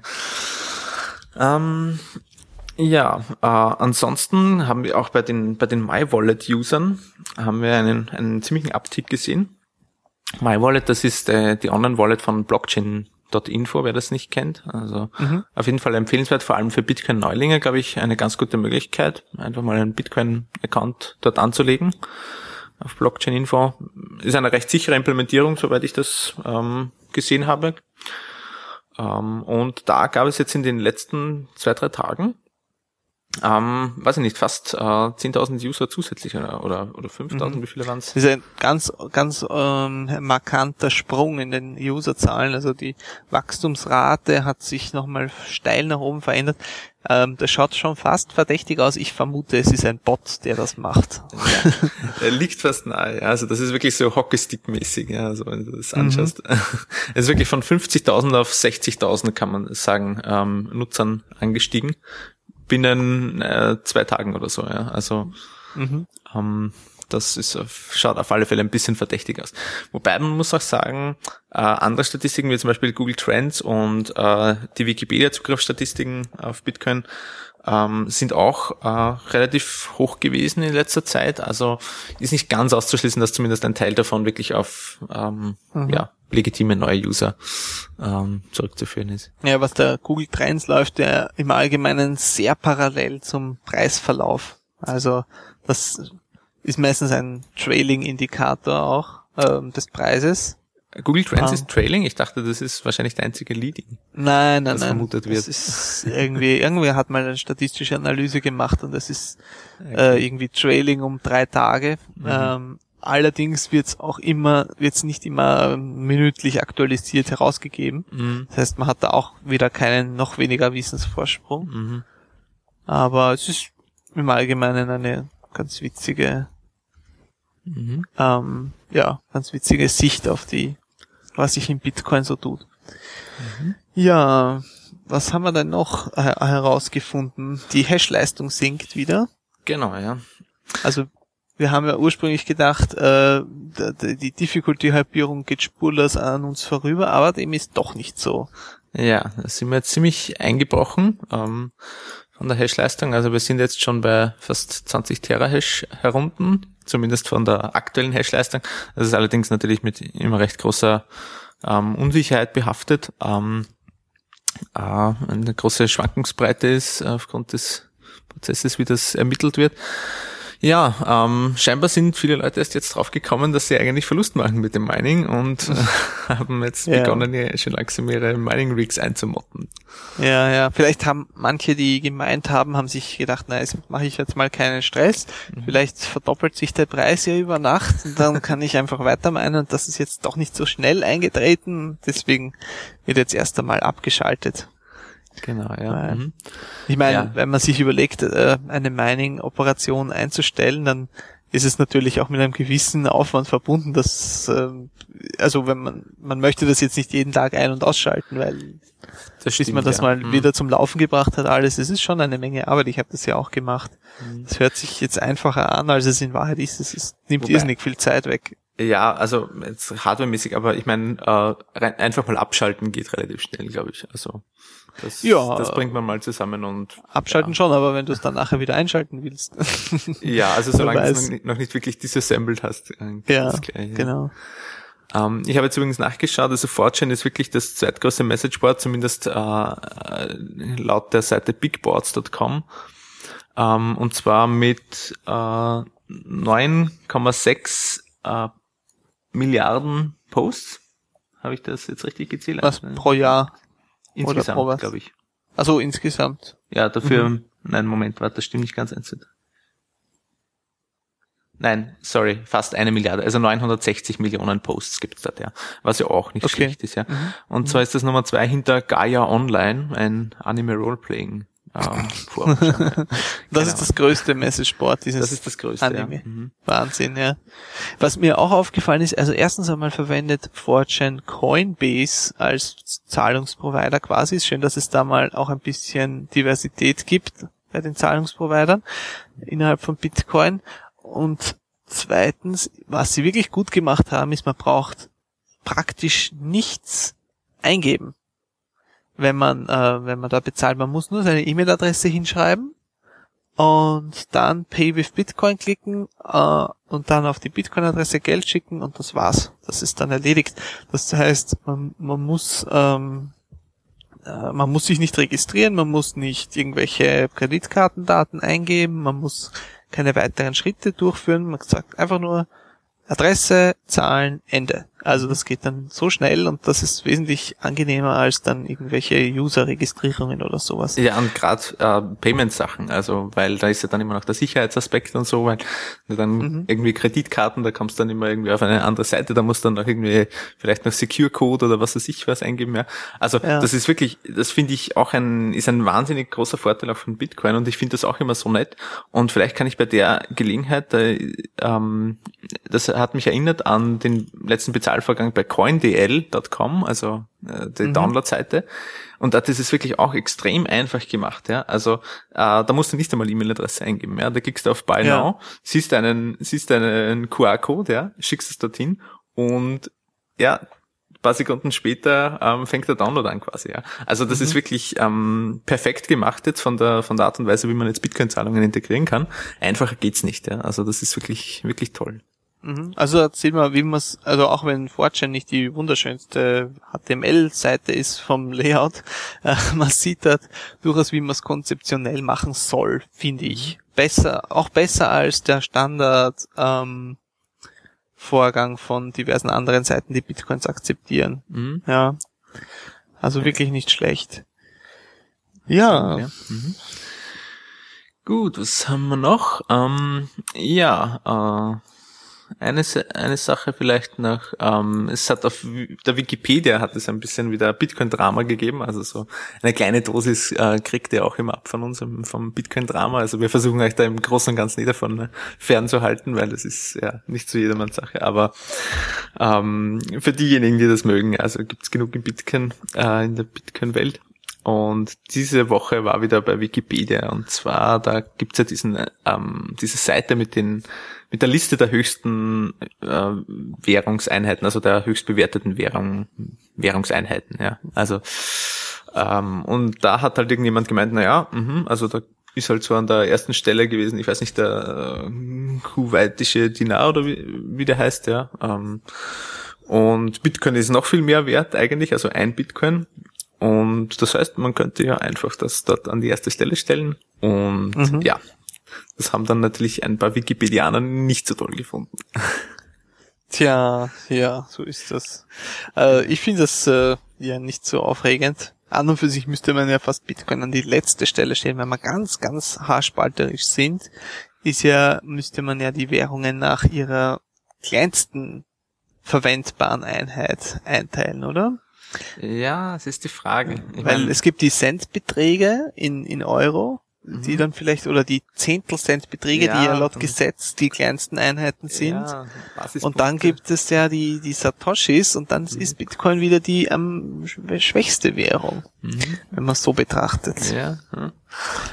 Das stimmt natürlich, ja. Das ist die Frage. Ähm, ja, natürlich war das jetzt nicht das, der Einwand der Wikipedianer, ähm, sondern einfach, dass äh, ja, Bitcoin eben keine Währung ist, dass es keinen ISO-Code für das äh, für, für die Währung gibt und so weiter, dass es eben auf keinen Standard ähm, äh, Foreign Exchange Seiten eben gehandelt wird, nirgends gelistet ist, kann ich absolut äh, nachvollziehen. Und der Grund, warum ich das erwähnt habe jetzt, ist einfach, ähm, weil an diesem Beispiel wieder mal sichtbar wurde, wie teilweise äh, Bitcoin vermarktet wird. Ja, und ich finde das äh, nicht nicht so toll, wenn da Leute einfach versuchen, jetzt irgendwo irgendwelchen Leuten, die eigentlich nichts damit zu tun haben oder zu tun haben wollen, ähm, Bitcoin reinzudrücken versuchen. Ja, einfach so. Ja, ähm, weil Bitcoin so die Lösung für alles ist und so.